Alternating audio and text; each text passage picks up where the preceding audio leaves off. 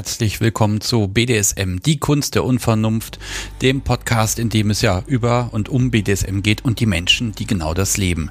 Das hier ist Folge 60. Mein Name ist Sebastian Stix und ich habe Besuch aus Österreich bekommen von Lena und Stoffel. Die beiden sind in den Flieger gestiegen und wir hatten dann ein langes Wochenende und deshalb sind ausnahmsweise mal zwei Folgen entstanden, weil die einfach sonst viel zu lang geworden wären. Das hier ist die erste und wir widmen uns erstmal den beiden ganz persönlich. Wie kommt man zu BDSM? Was sind erste Erfahrungen?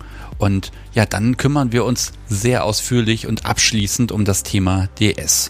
Wie funktioniert das im Alltag wirklich gut? Und vor allem, wie bekommt Stoffel seinen Kaffee denn richtig zubereitet? All das beantworten wir heute. Und weil wir eben noch viel mehr Material haben, gibt es dann jetzt ausnahmsweise äh, nächste Woche schon eine neue Folge, Folge 61. Und darin sprechen wir dann über die Libertine das ist einer der ältesten BDSM-Vereine in Europa. Und über Penumbra, denn das ist Lenas Baby und sie hat eben BDSM als Business gewählt. Ob und wie das klappt und funktioniert, das hört ihr nächste Woche. Und jetzt geht's hier aber erstmal los mit den beiden ganz persönlich Folge 60 mit Stoffel und Lena.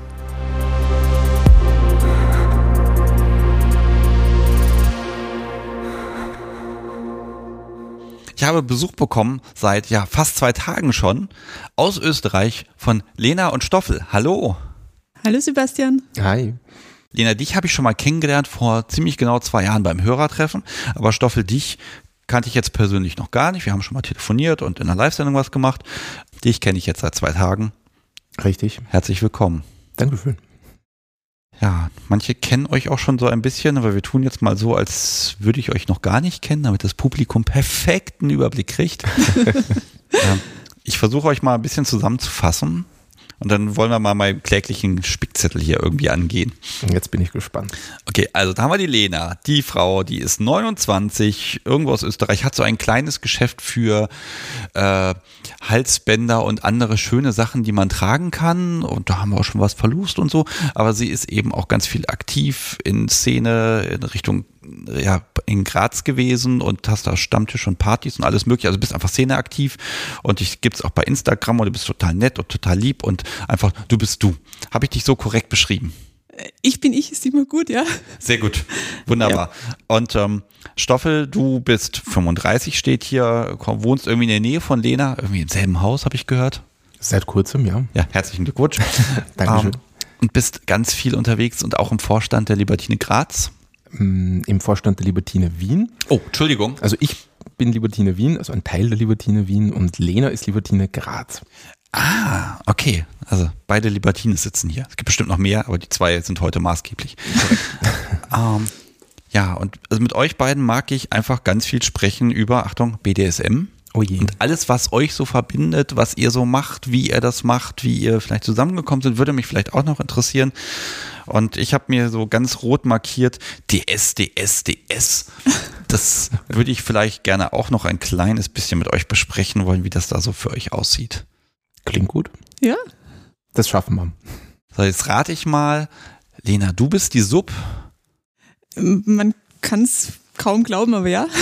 Gut, und Stoffel, du, du passt dich dem halt an. Ich tue, was ich kann, richtig. Genau, du tust, was notwendig ist.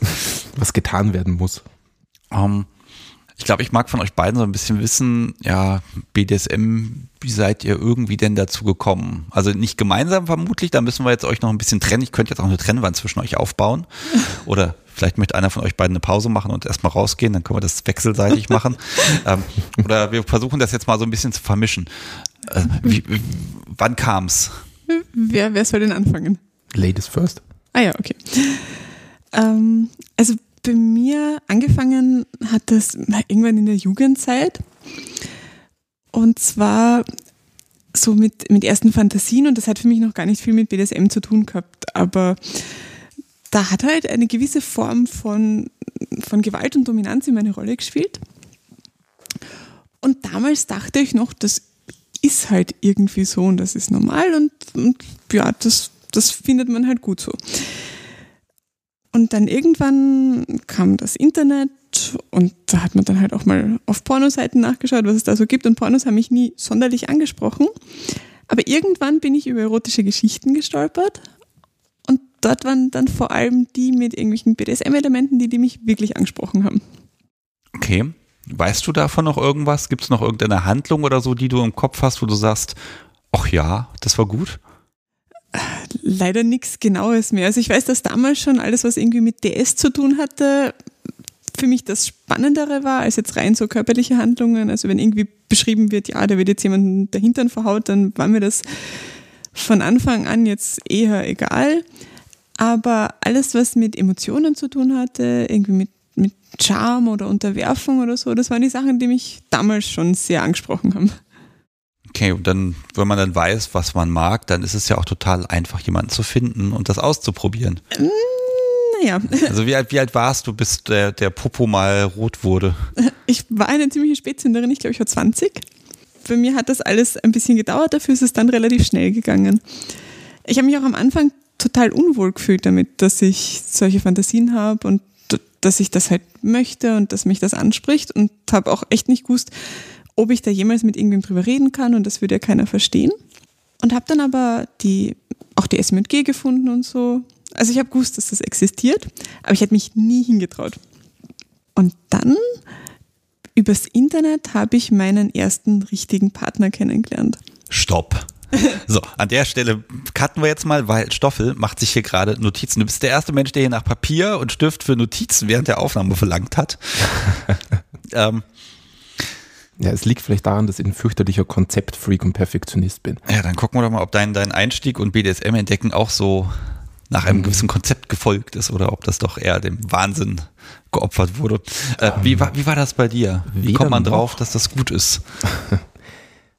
Also es sind jetzt zwei Fragen. Also wie kommt man drauf, dass es gut ist? Ist später passiert. Aber um die Frage zu beantworten, wie bin ich überhaupt dazu gekommen, das fängt sehr, sehr früh an. Und es klingt immer so überheblich, äh, oder die Leute kriegen es, die Leute verstehen es falsch, wenn man sagt, ich bin so auf die Welt gekommen. Aber ich erzähle immer gern, meine erste noch bestehende Kindheitserinnerung, ich weiß nicht, kennt ihr ähm, die, also es gab früher mal eine Serie, die hieß Daktari. Da ging es um so einen Dschungeldoktor. Kennt das noch jemand? Weiß, dass ich immer umgeschaltet habe, wenn da kam, Daktari, gleich. Mhm. Dann habe ich den Sender gewechselt. Es tut mir also schrecklich leid, ich habe es nie gesehen. ähm, vielleicht kannst du es für das Publikum, kann man das in einem Satz beschreiben, was das ist? 80er Jahre Fernsehsendung mit Tieren? Äh, ja, also äh, ich war damals wirklich jung und was jetzt so im Gedächtnis hängen geblieben ist, es war ein Dschungeldoktor, der immer in diesem Kaki-Beige äh, rumgelaufen ist und da gab es auch dann die ähm, hübsche Dame an seiner Seite. Und wenn ich mich richtig erinnere, gab es einen Elefanten, einen Schimpansen und einen Löwen, die so eine permanente Rolle dort gespielt haben. Und ja, die hatten nicht immer irgendwelche Probleme zu lösen. Einmal waren es wilder oder sonst irgendwas. Ich glaube, ich habe die Serie auch nie wirklich äh, regelmäßig geschaut. Aber eine meiner allerersten Kindheitserinnerungen war Fernsehen und seine hübsche Assistentin oder keine Ahnung, Kollegin, was auch immer sie war, war gefangen in einer Fallgrube, die irgendwelche Wilderer ausgehoben hatten und die kam dort nicht mehr raus. Wenn ich mir daran zurückdenke, dachte ich, das hatte damals schon irgendwie so ein, das hat was gemacht. So die Tatsache, eine Person in einer Lage, wo die jetzt nicht rauskommt und das war mehr als einfach nur, okay, das ist jetzt so.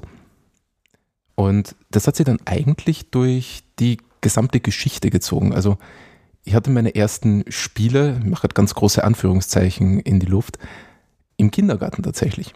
Wenn man dann zurückblickt, dann fängt man an und ordnet Dinge, die man erlebt hat, die vielleicht alle Kinder erleben, ordnet man dann in dieses, ah, das war schon BDSM ein.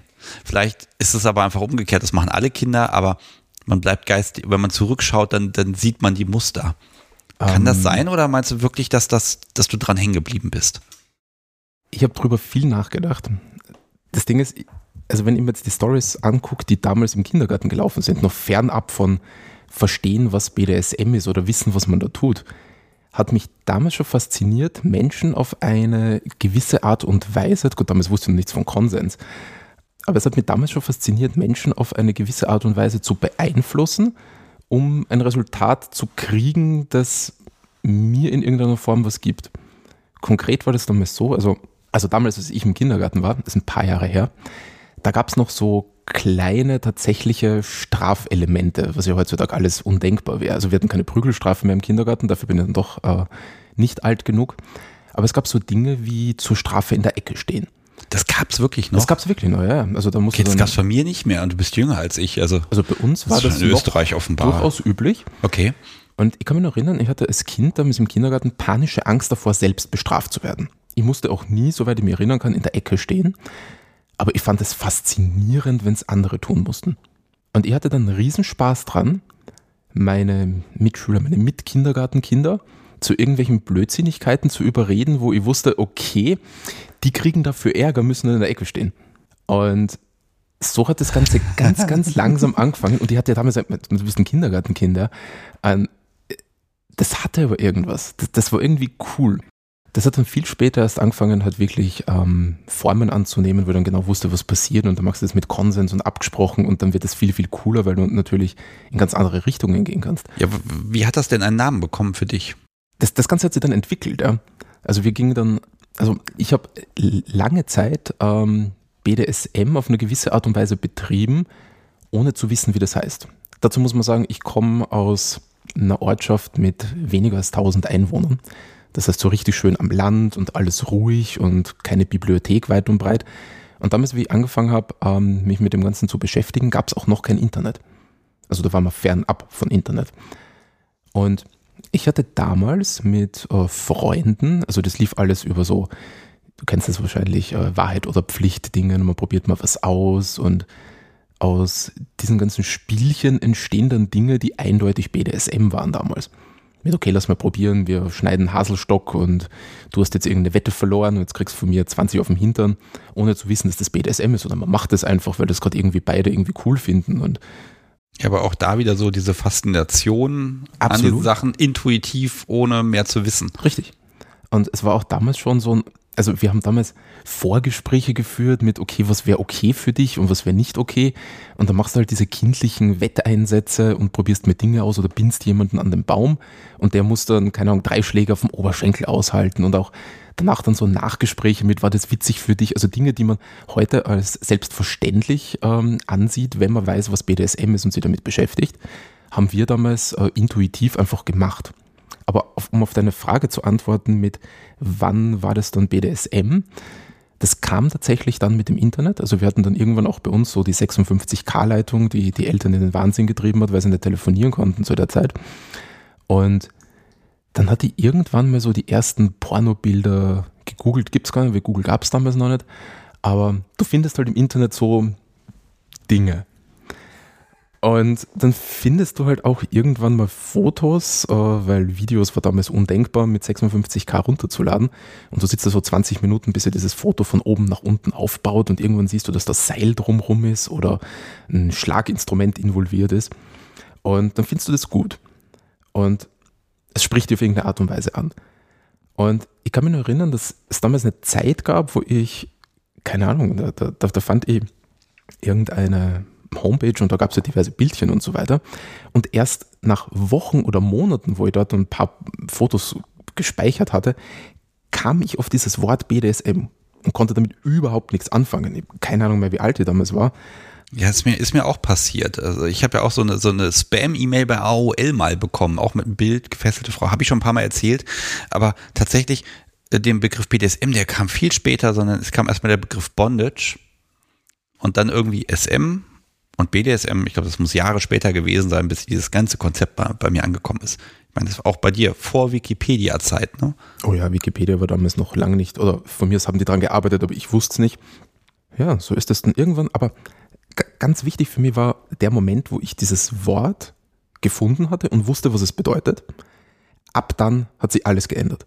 Weil ab dann hattest du einen zentralen Suchbegriff, den du im Internet verwenden konntest und der dir dann wiederum die Brücke gegeben hat zu allem anderen. Diskussionsplattformen, Foren, Informationsseiten, diese, wie hieß das damals, äh, bevor du diese Foren hattest, Newsgroups, Webspace, ah, da, da gibt es ein Wort dafür. Und dort waren dann zum ersten Mal wirklich Diskussionen und Infos zu dem Ganzen, was ich eigentlich machen wollte oder zum Teil schon getan habe. Und ich kann mich noch an den Moment erinnern, wo ich damals in diesen New Newsrooms, Ja, äh, Newsgroups. Newsgroups, Dankeschön. Newsgroups. Ähm, wo ich wo ich dort einfach Sachen gelesen habe von Erfahrungsberichten und so weiter und dort waren einfach hunderte Menschen, die dort Content reingestellt haben. Und ich weiß nur, wie ich damals vor meinem Röhrenbildschirm saß und mir dachte, wow, ich bin nicht allein. Ja, ne, das ist, das ist ein toller Moment, ne? Absolut. Ähm, Lena, du bist ja auch noch da. Ähm, ich habe dich eben so schnell gestoppt und ähm, dachte, ja, beim Stoff geht das auch ganz fix. Ähm, jetzt merke ich aber schon den Unterschied. Du bist, du bist recht schnell, zielstrebig. Ja, fand ich gut, konnte ich machen. Und dann waren wir schon ganz schnell jetzt beim ersten Dom. Und ähm, war das für dich auch so ein, so, ein, so ein riesiger emotionaler und Wissensprozess oder ist das wirklich so ein, ich bin relativ schnell gestartet und dann, dann ging das automatisch? Ich glaube, es war bei mir ein Weder noch. Ich habe es ja vorher schon kurz angesprochen. Also mir ist es am Anfang irrsinnig schwer gefallen, zu akzeptieren, dass ich sowas gut finde. Im ganz am Anfang, wie das halt noch irgendwie irgendwelche Fantasiegebilde waren und, und ich halt einfach mir gedacht habe, was vielleicht spannend sein könnte, wenn man denn mal einen Partner hätte. Da habe ich ja nicht gewusst, dass das BDSM ist. Und dass das halt das ist, was diese Dominas da machen und Lack und Leder und überhaupt und sowieso. Und in dem Moment, in dem es einen Namen bekommen hat, war das für mich eigentlich sehr, sehr schwer, weil das darf man nicht und gerade als Frau und man will sich ja nicht unterdrücken lassen. War, war für dich klar, ich bin unten, also ich will das alles abbekommen. Ja. Also dieses, es wäre ja auch eine Möglichkeit gewesen zu sagen, ja, ich möchte gern halt mal jemand verhauen. Nein, das war, ich war zu dem Zeitpunkt irrsinnig schüchtern. Also so grundsätzlich Sozialkompetenzen waren damals jetzt noch nicht so da und mit fremden Menschen reden sowieso nicht und also sich dann vorzustellen, dass du dich hinstellst und irgendjemanden auf den Pop schaust, pff, nein. Oder Anweisungen gibst. Ja, genau, genau. Okay, also, also schon so diese, dieses Machtlossein und das, Das Erleben, mich- dass dir schlimme Dinge widerfahren. Genau, das hat mich damals total fasziniert. Kann mir auch vorstellen, dass es mit ein Grund war, dass ich halt einfach überhaupt keine Erfahrungen hatte, also auch im sexuellen Kontext. Ich war mit allem sehr, sehr spät dran. Und dann diese Vorstellung, dass halt jemand anders eh sagt, was zu tun ist und du musst dir halt keine Sorgen machen, dass du da jetzt irgendwie einen Blödsinn machst, weil du tust ja eh nur, was der andere sagt. Ich glaube, das war auch ein bisschen so ein Komfortding, bevor ich dann tatsächlich angefangen habe, Erfahrungen zu machen. Mittlerweile würde ich sagen, ist das sehr, sehr anders. Aber ja, also das, das, das ist so auch so, so ein kleines Vorurteil, ne? Wenn ich, wenn ich unten bin, dann macht die andere Person, dann werde ich bespielt, dann läuft das schon.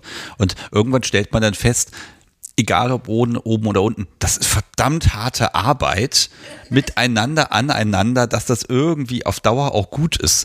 da bin ich ganz bei dir und ich glaube auch nicht, dass es das bei mir war, dieses, okay, ich muss, also ich werde dann schon bespielt, aber mein Partner sagt mir, was er von mir will. Ich glaube, das war für mich so dieser Punkt von, okay, wenn du halt an einem Punkt nicht weiter weißt, dann gibt es jemand anderen, der im Zweifelsfall das Kommando hat. Also ich war immer gewillt, sehr viel zu tun für wen auch immer, also für, für den Partner, mit dem ich das machen möchte. Aber ich muss halt, wenn ich vor einer schwarzen Wand stehe und mir denke, oh Gott, oh Gott, oh Gott, oh Gott, oh Gott, was tut mir jetzt da? Dann, dann ist da jemand anders, der sagt, so, du machst jetzt das. Und dann ist wieder gut. Und dann ist der Kopf leise und dann kann ich mich beruhigen. Ich bin so ein bisschen ein Kontrollfreak manchmal und fiel mir der Gedanke schon schwer, jetzt da eine Situation leiten zu müssen, ohne wirklich die Expertise zu haben, das zu tun. Falls das irgendwie Sinn macht. Ich sehe jetzt schon wieder die Uhr und krieg schon Panik, weil mein Zettel ist zwar nicht lang, aber umfangreich. ähm, ich habe dich eben so schön gestoppt. Der erste Dom. Ja, genau. Wo kam er her? Damals aus dem Internet. Also das war, ich war gar nicht auf der Suche wirklich nach jemandem, aber da gab es halt diese, keine Ahnung, diversen Seiten, ich weiß nicht, ob es das in Deutschland auch gab, StudiVZ, SchülerVZ, was weiß ich, also Ja, die, so. die gab's. Hm. Genau. Und da konnte man ja damals sehen, wer dein Profil besucht hat. Mhm. Und ich habe anscheinend das Profil von einem Menschen besucht, der mich daraufhin angeschrieben hat und gesagt hat, hey, du, du warst mich da anschauen ähm, und hast gar nicht Hallo gesagt, ja, wie geht's dir denn so, erzähl mal was. Und dann haben wir angefangen, da ein bisschen zu schreiben und haben es eigentlich ganz gut verstanden, bis er irgendwann gemeint hat, ja, ob ich mal einen Kaffee mit ihm trinken gehen möchte. Und ich habe gesagt, nein, um Gottes Willen, ich treffe keine Menschen aus dem Internet, das ist doch seltsam. ja. ja. Mhm. Genau. Und war aber parallel schon auf diversen, oder nein, eigentlich gar nicht auf diversen, ich glaube auf der SZ aktiv und habe halt ein Profil gehabt, um mir das mal anzuhören und anzuschauen, wie das so läuft. Und habe sein Profil dort gefunden. Und dann habe ich ihm mal geschrieben und gesagt, du, kann es sein, dass du auch auf so einer etwas anderen Social-Media-Plattform aktiv bist? Und er hat gesagt, sag mir mal meinen Nick. Dann habe ich ihm den geschrieben und gesagt, ja, das bin ich. Und daraufhin waren wir dann doch einen Kaffee trinken. Ah. Ja, mhm. genau. Was, was stand denn da drin? Ich glaube gar nicht so viel, aber damals war er für mich schon alles irgendwie sehr viel. Also er war halt dominant und er sucht halt jemanden zum Spielen und ja, ich glaube, das war auch schon die ganze Information, die dort war. Aber ich habe ja davor schon sehr, sehr viel mit ihm einfach so kommuniziert und halt über sein Leben Bescheid gewusst, nur halt, dass er eben auch diese Neigung hat, das wusste ich bis zu dem Zeitpunkt noch nicht. Ich überlege, wie ausführlich wir das jetzt machen, weil natürlich ihr seid hier heute auch als Paar und wenn wir jetzt die einzelnen alten Beziehungen von euch auseinandernehmen, ich weiß nicht, ob das so toll ist, äh, ich mag vielleicht, es ist immer so dieser, dieser Moment, dieser, dieser Erweckungsmoment, auf dem ich ja immer so ein bisschen rumbohren mag. Wirklich dieses, da passiert jetzt das erste Mal wirklich etwas, was diesen Fantasien entspricht. Was ist das für ein Moment für dich gewesen? Ähm, ich würde sagen, es war bis zu einem gewissen Grad sehr befreiend weil das war auch der Mensch, der mich dazu gebracht hat, mal auf einen Stammtisch zu gehen und andere Leute kennenzulernen und wo man einfach gesehen hat, okay, du machst das jetzt und es ist nicht, es ist nicht schlimm und es ändert einen jetzt als Menschen nicht und auch wenn ich mich dieser Person jetzt unterwerf, dann bin ich nicht im Alltag plötzlich jemand ganz anderer oder reagiere anders oder ja. Also für mich war das oder diese Zeit mit ihm eigentlich total schön, weil es für mich ein Entdecken war von, man kann BDSM machen, ohne ein total seltsamer Mensch zu werden oder zu sein. Und man kann submissiv sein seinem Partner gegenüber, ohne jetzt als Person im Leben schwächer dazustehen. Sondern ich glaube, bei mir war es eher das Gegenteil der Fall, dass ich sage, okay, ich fühle mich jetzt angekommen quasi in meiner Perversion, wohler, auch im normalen gesellschaftlichen Leben, als früher, wo ich halt ein sehr, sehr schüchterner Mensch war. Ja, das ist so ein bisschen, merkt man aber auch schon, dass diese ganzen Vorurteile, wie sind diese Perversen, dass ich schon merke, ne, die, die hast du schon alle gespürt und die musstest du auch für dich selbst widerlegen. Absolut, ja. Stoffel. Jetzt ist ja dieser Erweckungsmoment bei dir ja im Grunde ein fließender Prozess, aber irgendwann kommt ja, ich habe was gemacht und gewusst, was ich da tue ich denke, dass es dadurch, dass er das bei mir langsam entwickelt hat und dann sich auch die Dinge, die ich damals dann noch getan habe, nicht wirklich geändert haben, auch wo ich dann schon wusste, dass es BDSM heißt, dass es damals nicht diesen Erweckungsmoment gegeben hat. Der kam dann irgendwie später und zwar war das irgendwann so um 2006 herum. Da bin ich damals aus diesem kleinen Ort beziehungsweise aus der ländlichen Gegend nach Wien gegangen und um in Wien zu studieren und hatte damals über ein Buch von, ich glaube von der Frau Passig war das, äh, die, die Wahl der Qual. Da war hinten so ein netter ähm, Zusatzteil drinnen, wo halt unter anderem auch Treffen, Stammtische, Themengruppen und so weiter drauf standen. Durch dieses Buch bin ich damals überhaupt auf das Smart Café in Wien aufmerksam ge geworden. Als ich dann 2006 nach Wien gekommen bin und zum ersten Mal in der Stadt gelebt habe, war ganz oben auf der To-Do-Liste, du musst mal ins Smart Café, weil das war damals noch so der, der Ort, wo man hin musste. Das Ding gibt es schon ewig, ne? Das Ding gibt es, äh, puh, ich glaube seit 1998, wenn ich es richtig im Kopf habe. Nick mal. Ich glaube seit 96, aber ich bin mir nicht sicher. Ja, du kannst mit Zahlen besser als ich. Also so um, um die Zeit, also 2006 gab es es schon länger. Und ich kann mich damals noch erinnern, wie ich zum ersten Mal tatsächlich ins Smart Café bin. Unter der Woche, ganz normaler Abend, kein Stammtisch, keine Veranstaltung, kein gar nichts und es war recht wenig los. Und ich saß dann dort an der Bar, etwas verschüchtert. Ähm, wie bist du denn bis zur Bar gekommen? Weil ich habe erstmal vor meinem ersten Stammtisch vor der Tür gestanden und musste erstmal ganz schön atmen, bis ich da rein bin. Ähm, das war gar nicht so schlimm damals. Es ist jetzt ewig her, aber so, so weit ich mich erinnern kann, war das ein, okay, ich gehe in die Köstlergasse, die hat ich mir vorher angeguckt und ich habe damals auch gar nicht so weit weg gewohnt. Das heißt, ich konnte zu Fuß einfach über den Naschmarkt hingehen. Ich hatte mir vorgenommen, ich mache die Tür auf, ich gehe dort rein, ich setze mich hin und bestelle ein Getränk. Und dann gucken wir weiter. Und genauso habe ich es gemacht. Also Tür auf, rein, dann mal gucken, okay, links Bar, rechts Stühle, hinten geht es irgendwie weiter. Ähm, mal links an die Bar hinsetzen, Bier bestellen. So, hat dann Bier bestellt und saß dort und es war wenig los. Also so grob in verschwommener Erinnerung war irgendwie ein sehr gut gekleideter Mann, also in Anzug und Krawatte, höheren Alters, mit einer, mit, mit einer DS-Dynamik dort, also war mit einer Dame dort. Total klischeemäßig. Es war wirklich klischeemäßig in dem einen Abend. Es ist auch sonst nichts passiert. Also ich saß dann an der Bar, habe ein Bier getrunken, habe ein bisschen geguckt, das waren ein paar Leute waren, die waren miteinander beschäftigt, es ist nicht groß was passiert. Ja, dann dachte ich mir, okay, jetzt hast du es gesehen, hm, da gehe ich mal wieder. Und das war mein erster Abend im Smart Café. Okay, äh, vielleicht auch mit jemand an der Bar mal gesprochen oder ein paar Worte gewechselt ja, so oder drei Worte, was man eben so machen kann. Und da kam eben dann die Info mit, ja, es gibt auch Stammtische, da ist mehr los, da gibt es ein Thema und, und, und, und, und. Ja, und dann ist ein bisschen Zeit vergangen. So ein Jahr vielleicht oder zwei. Und dann habe ich angefangen, mal auf Stammtische zu gehen. So mal auf den Libertine-Stammtisch, den es damals gab. Und das war nett, um ein paar Leute kennenzulernen. Und so richtig reingekommen bin ich damals nicht. Und ich glaube, das lag einfach daran, dass ich damals wirklich nur jung war und der klassische Libertine-Stammtisch für mich damals einfach so ein Ort war, du sitzt daneben, hörst ein bisschen zu, stellst ein, zwei Fragen. Ich war damals auch bei weitem nicht so selbstsicher in der Szene, wie ich es heute bin.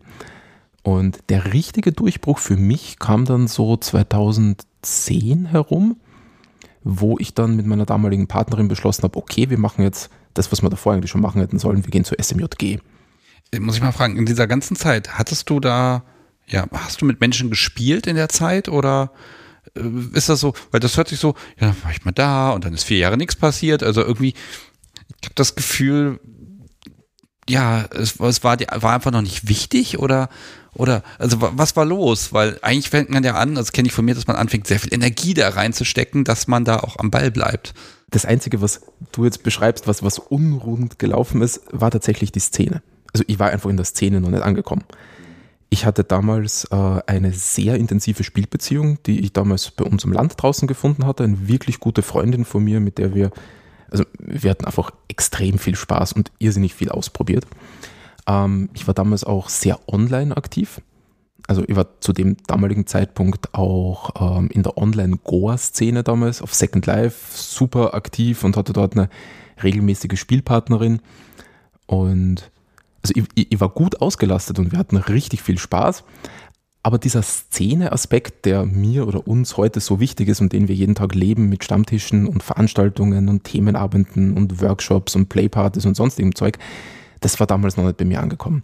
Das kam erst durch die SMJG, wo wir angefangen haben, äh, wirklich die SMJG-Stammtische zu besuchen und die dann mehr oder weniger zu unserem Dreh- und Angelpunkt geworden sind. Das war eine monatliche Veranstaltung, monatlicher Stammtisch.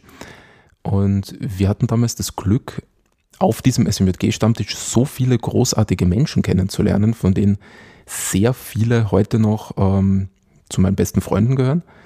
Und mit denen gemeinsam dann irgendwann festzustellen, dass uns diese alle vier Wochen ähm, ermöglichten Treffen einfach viel zu wenig sind. Und wir dann beschlossen haben, dass wir in der Gruppe, die sich am besten verstanden hat, in der SMJG damals, einfach zwischenzeitlich nochmal extra Treffen einschieben. Wir nannten das damals dann Kaffee und Kuchen und haben uns dann in unseren Wohnungen getroffen, um Kaffee und Kuchen zu zelebrieren und nebenbei mal neue Spielsachen auszuprobieren, mal was mit Bondage zu üben. Und da kam dann dieser ganze Community-Aspekt rein von, okay, du hast jetzt nicht eine Spielpartnerin und machst mit der, sondern du hast diese Community, wo du einfach Wissen austauschen kannst, Erfahrung austauschen kannst. Und so sind wir dann mit der Gruppe mehr oder weniger in die Szene immer tiefer, tiefer, tiefer reingewachsen. Und aus dieser Kerngruppe der SMJG, weil irgendwann wirst du dann zu alt, sind dann all die anderen Dinge entstanden, die jetzt zum heutigen Tag noch, immer etabliert sind. Unter anderem der Youngblood-Stammtisch, äh, den ich veranstalte und die ganze Libertine Vereinsarbeit. Und das ist alles damals langsam entstanden und so war dann plötzlich die Szene ein Ort, der extrem wichtig war und der mir damals dann plötzlich massiv was gegeben hat. Ich spring mal so ein bisschen bis zu also jetzt mal ein bisschen vor, später wieder zurück zu dem Moment, wo ihr so ein bisschen aufeinander getroffen seid, wo ihr euch gefunden habt. Denn ich habe hier schon nebenbei wieder Notizen gemacht. Goa hat jetzt hier nochmal eine Notiz.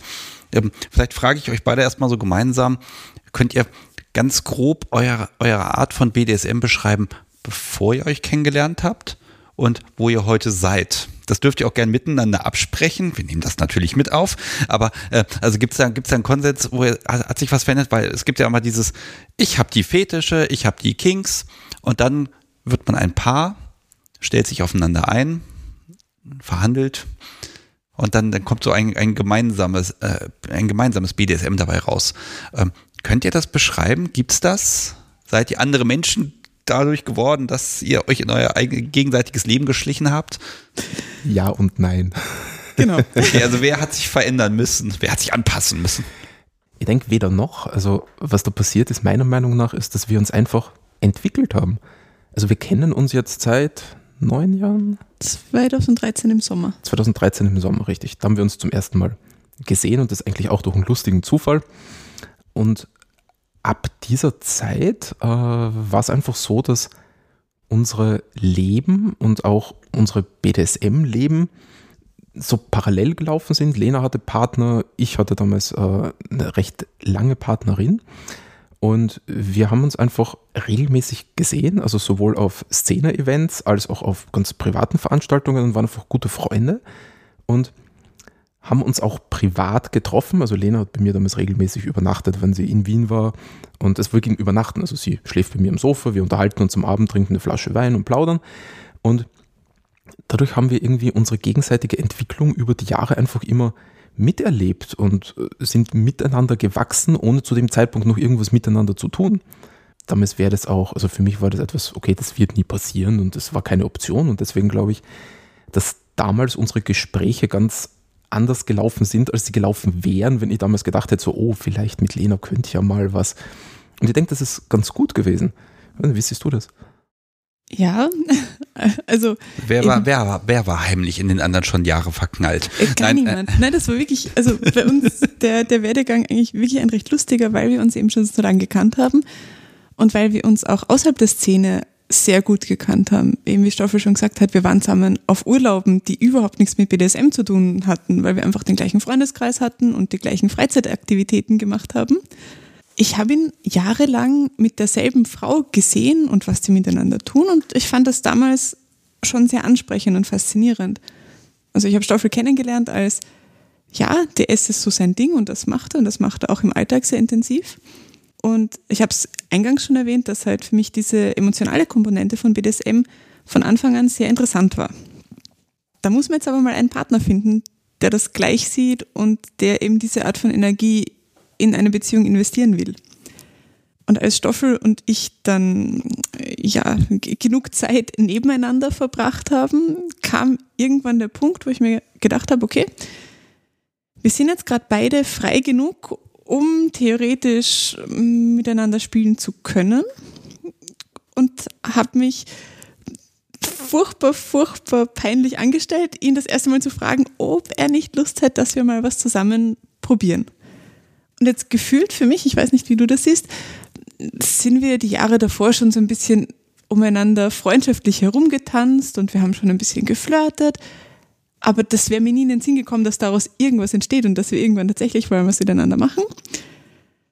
Ja, bis zu dem Zeitpunkt, wo ich mich entschlossen habe, ich würde das gern probieren.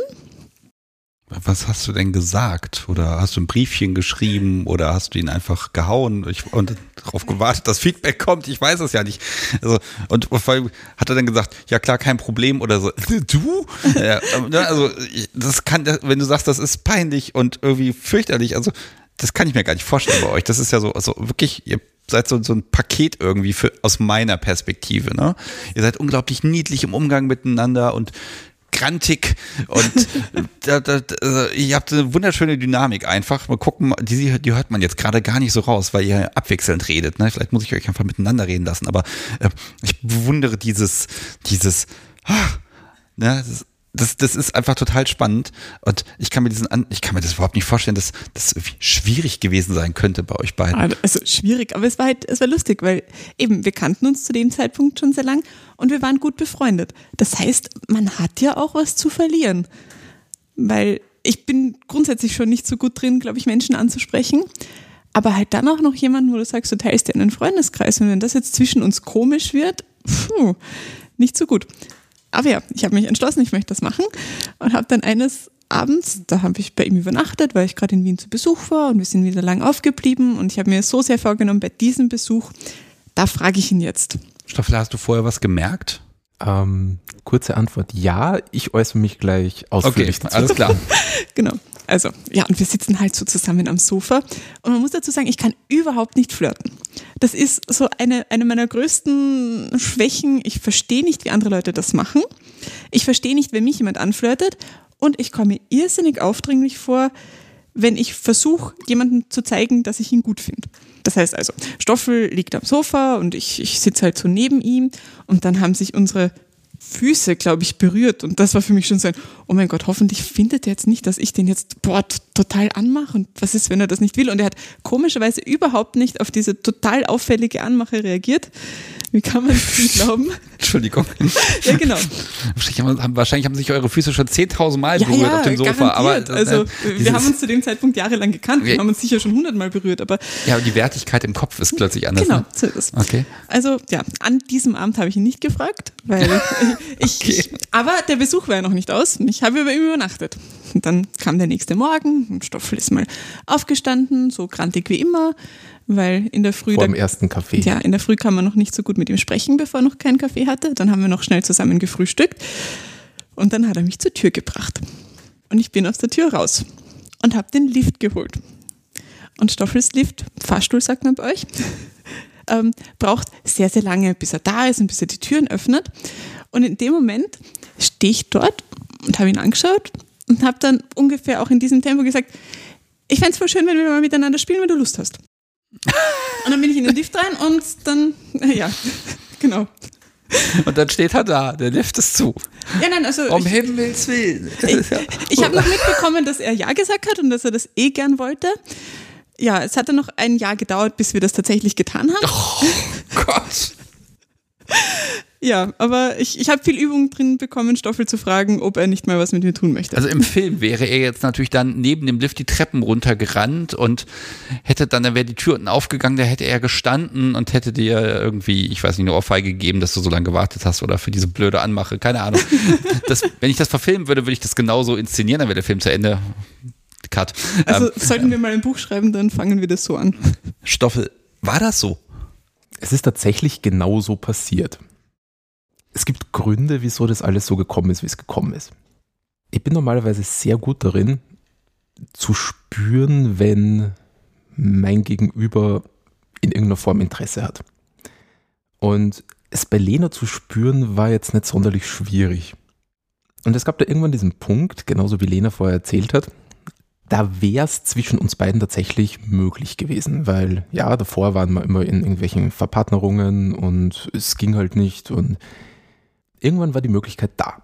Und ich glaube, da ist auch bei mir irgendwann zeitgleich dieser Gedanke gekommen von, das könnte funktionieren. Und jetzt hat ein kleines Dilemma. Und zwar, ich wusste einerseits, wenn wir was machen, dann gibt es zwei Möglichkeiten. Entweder das wird irgendwie eigenartig und funktioniert nicht gut, weil wir uns zu lange kennen und wir haben uns irgendwas vorgemacht und okay, wird halt nicht so toll. Wenn es aber funktioniert, und das war meine größere Sorge, dann wird es vermutlich sehr, sehr gut und dann könnte es passieren, dass da mehr draus wird. Und jetzt war es so, dass ich dann wirklich lange, also wir hatten schon mal eine Zeit, bis du mich dann gefragt hast und dann verging nochmal ein Jahr. Es hatte Gründe, wieso das alles so lange gedauert hat. Und die sind eigentlich recht einfach erklärt. Ähm, wir hatten sehr lange einen gemeinsamen Freundeskreis. Das heißt, auch Lenas langjährigster Partner war Teil dieses Freundeskreises. Und über die Zeit wurde er einer meiner besten Freunde. Ich habe ein irrsinnig hohes äh, Respektempfinden und es gibt gewisse Dinge, die gehen nicht ohne Absprache. Und mir war das damals extrem wichtig, dass ich seine Meinung dazu kenne und mit ihm ein Gespräch führe, ob das okay wäre, so mit Ex-Partnerin und macht man das und macht man das nicht. An dem Abend, wo du mir damals gefragt hast und so, hatte ich dieses Gespräch noch nicht geführt. Ich hatte Angst davor, dass wir anfangen, was zu tun und das dann extrem gut wird und wir das weitermachen und ich dann am nächsten Abend, am nächsten Tag dort sitze und mir denke, ich glaube, ich habe Scheiße gebaut, weil das war nicht gut ihm gegenüber. Dementsprechend habe ich viel Zeit ähm, vergehen lassen, bis ich der Meinung war, dass das für ihn okay ist. Und wir haben da ein paar Gespräche geführt, wo wir darüber gesprochen haben, ob das in Ordnung wäre, wenn ich mit Lena was mache und ob das passt. Und erst ab dem Moment, wo das geklärt und besprochen war, haben wir dann tatsächlich was gemacht. Und ja, das hat ein bisschen gedauert. Ich sage immer, gut Ding braucht Weile und so retrospekt betrachtet finde ich es gut, dass wir gewartet haben. Ich finde ganz okay, was daraus geworden ist. Ganz okay, sagt er. Ganz okay, ja. ja.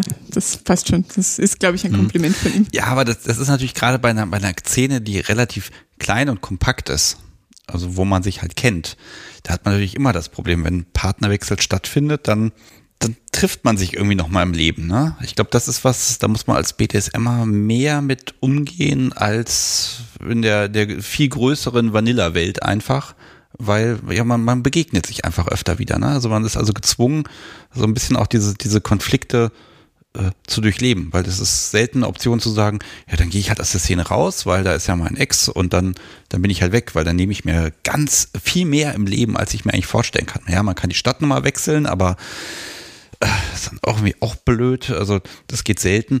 Ja, ich finde das ein ganz wichtiger Aspekt, dass man irgendwie schon gucken muss, dass man ja, gut miteinander umgeht und dass man irgendwie auch, wenn man auseinandergeht, das nicht mit einem, einem Feuerwerk des Wahnsinns macht.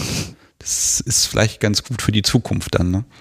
Wir haben uns auch nicht im Negativen getrennt, aber es war einfach eine, eine sehr ernsthafte Beziehung, die ich mit ihm geführt habe. Und wie Stoffel schon gesagt hat, wir, wir teilen uns einen Freundeskreis und da möchtest du möglichst wenig Ärger. Und ich habe das im Nachhinein auch verstanden, wie Stoffel mir dann erklärt hat, wie es dazu gekommen ist, dass ich ihn doch einige Male daran erinnern musste, dass er doch mit mir spielen wollte. Ja, aber zu dem Zeitpunkt, also es, es, gab auch Momente in diesem Jahr, in denen ich aufgegeben hätte oder fast aufgegeben habe und gesagt habe, nein, das dann, dann halt nicht, ich suche mir jemand anderen. Ja, aber irgendwie habt ihr so, so aneinander so, so eine Klebrigkeit, ne? So, ja, vielleicht ja doch, ne? Also ihr, ihr ähm, mag nochmal zum Freundeskreis mal fragen, weil das, das blickt so ein bisschen durch.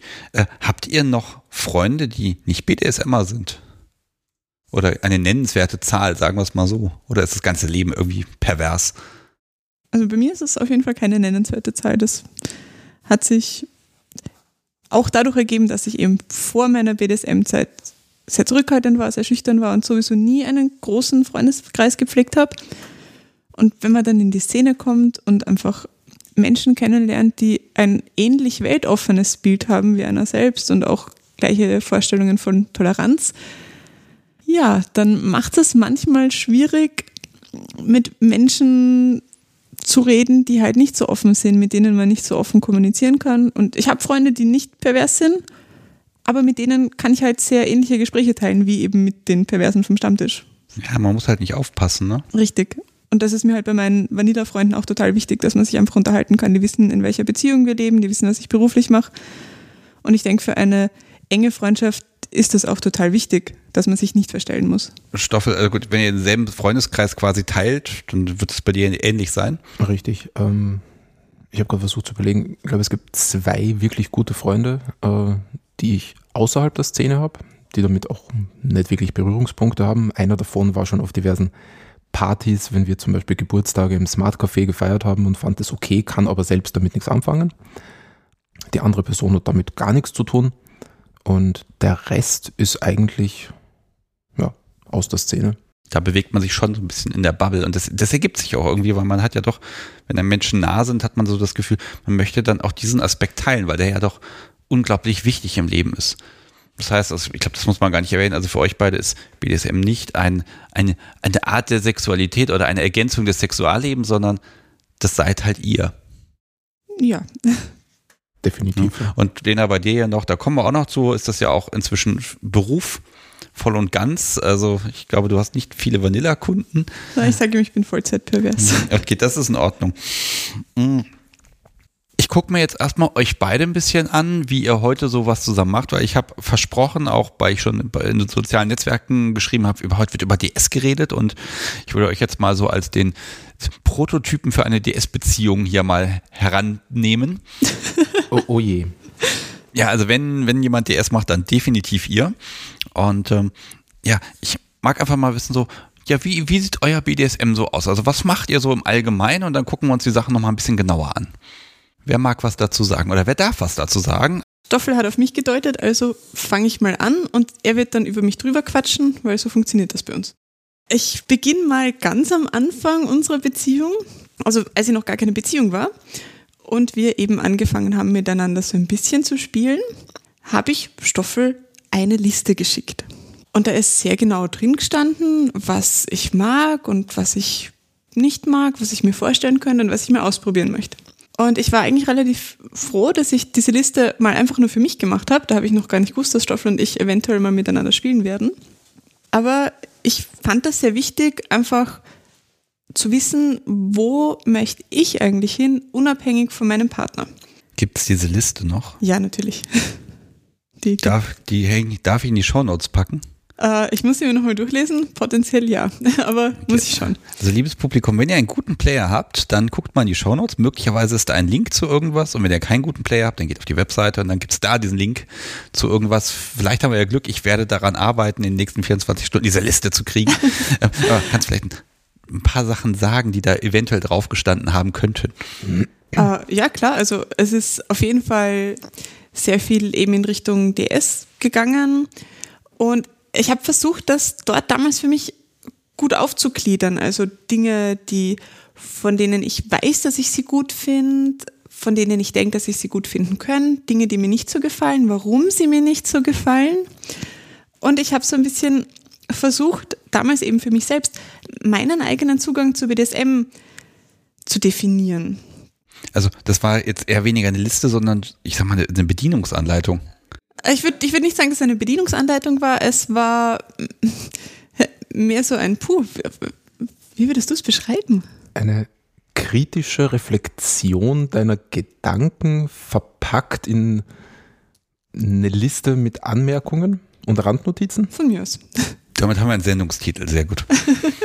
genau.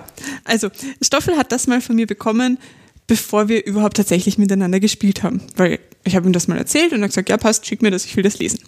Ja, und wie gesagt, ich habe ihn jahrelang in seinem DS beobachtet, ich habe gewusst, was er gut findet. Und wir hatten da von Anfang an sehr, sehr viele Überschneidungsmöglichkeiten, wo wir beide empfunden haben, das könnte für uns passen.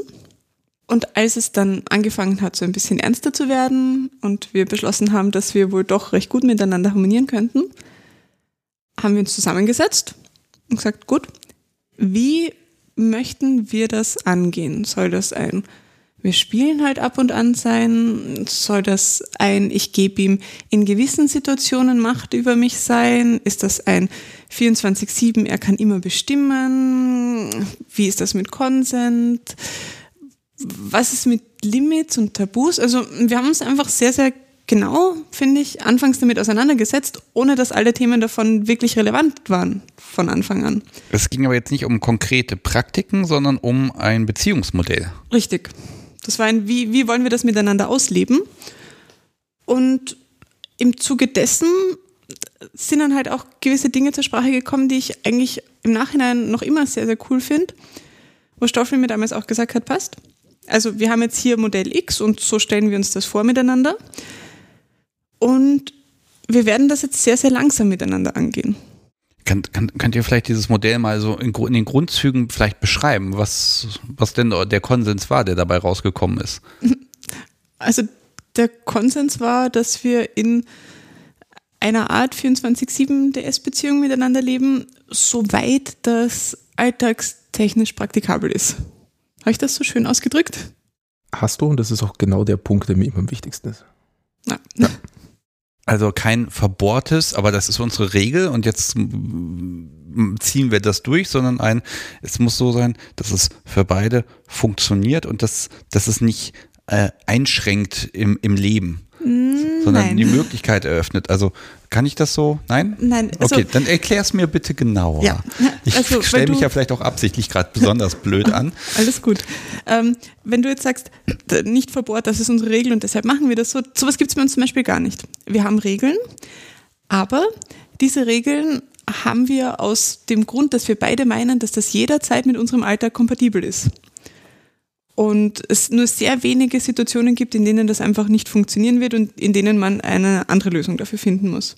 Jetzt hast du gesagt Regeln. Ja? Ich habe das bisher immer gemacht. Wenn jemand Regeln erwähnt, dann frage ich, was sind das? Was sind denn das für Regeln? Also mal, müssen ja nicht alle sein, aber gibt es so ein paar konkrete Regeln, wo ihr sagt, die habt ihr und die brauchen wir auch. Ähm, also ich möchte jetzt ganz kurz vorher auf das Brauchen eingehen, weil ich finde, das, das hat ja nichts mit einem Zwang, dass das unbedingt sein muss, zu tun, aber das ist für uns ein Ausdruck unserer Beziehung. Und vor allem in Momenten, in denen man halt für ein, ich sage es in Anführungszeichen, richtiges Spiel wenig Zeit hat, ist das so diese tägliche Erinnerung von, okay, wir teilen da was ganz Besonderes miteinander. Und wir wünschen uns beide eben dieses Machtgefälle und, und diese Verbundenheit miteinander und diese Achtsamkeit auch gegenüber dem jeweils anderen. Und das, das ist für mich so ein bisschen der Hintergrund. Ich weiß nicht, wie das bei dir ist, Stoffel. Ähm, während du gerade erzählt hast, habe ich versucht, eine gute deutsche Übersetzung zu finden. und zwar geht es um die Aussage, every good DS relationship dies because of lack of consistency. Hm. Mhm, also ich versuche es mal in knackigen Worten zusammenzufassen. Äh, du, du, kannst Regeln machen, aber Inkonsistenz tötet einfach alles daran. Korrekt. Also es muss dann auch stattfinden und man muss hinterher sein. Seitdem ich mich mit BDSM beschäftige, war für mich das ganze DS-Thema schon immer das spannendste Teil. Und meine Herangehensweise war, war, immer, dass alles andere sind Werkzeuge und Dinge, die man zusätzlich einbaut. Aber DS ist mit Abstand das vielseitigste Gebiet, das es in der Thematik gibt. Und wann immer ich mich mit DS beschäftigt habe, war es so, dass du unglaublich viele wunderschön lesbare, fiktive Beispiele findest. Von diesem Meister, der das alte Herrenhaus renoviert hat und 20 Sklavinnen dort ausbildet und Bankette feiert und so weiter. Ähm, das sind alles super schöne Gedankenstrukturen, wie man als, keine Ahnung, Wix-Fantasie verwenden kann. Und die machen auch ab und zu ganz, ganz viel Spaß und haben durchaus ihre Berechtigung. Das funktioniert bei mir nicht, weil dann habe ich immer im Hinterkopf nur, der arme Mann, 20 Menschen, wo er auf alles aufpassen und achten muss, wann macht er das? Um Gottes Willen. Also ich, bei mir geht dann, kommt das sofort die, die, die Rationalität in den Kopf und dann funktioniert das nicht mal als Kopfkino. Also da, da kriege ich die Krise. Einfach mal von mir eingeworfen und jetzt weiter. Ich will dich gar nicht unterbrechen. Entschuldigung. Es mag anders sein, wenn man ein Kontrollfreak und Perfektionist ist, dann spricht es jemanden wie mich als, als Fantasie extrem gut an. Aber all diese Beispiele haben ein Riesenproblem und sie sind einfach nicht alltagstauglich. Ich habe es selbst mehrfach erlebt und in diversen anderen DS-Beziehungen gesehen, dass der Hauptgrund, wieso Dinge schiefgehen, der Hauptgrund, wieso Leute aufhören, das zu tun, was sie wirklich gerne tun, der langsame Tod der DS-Routine ist.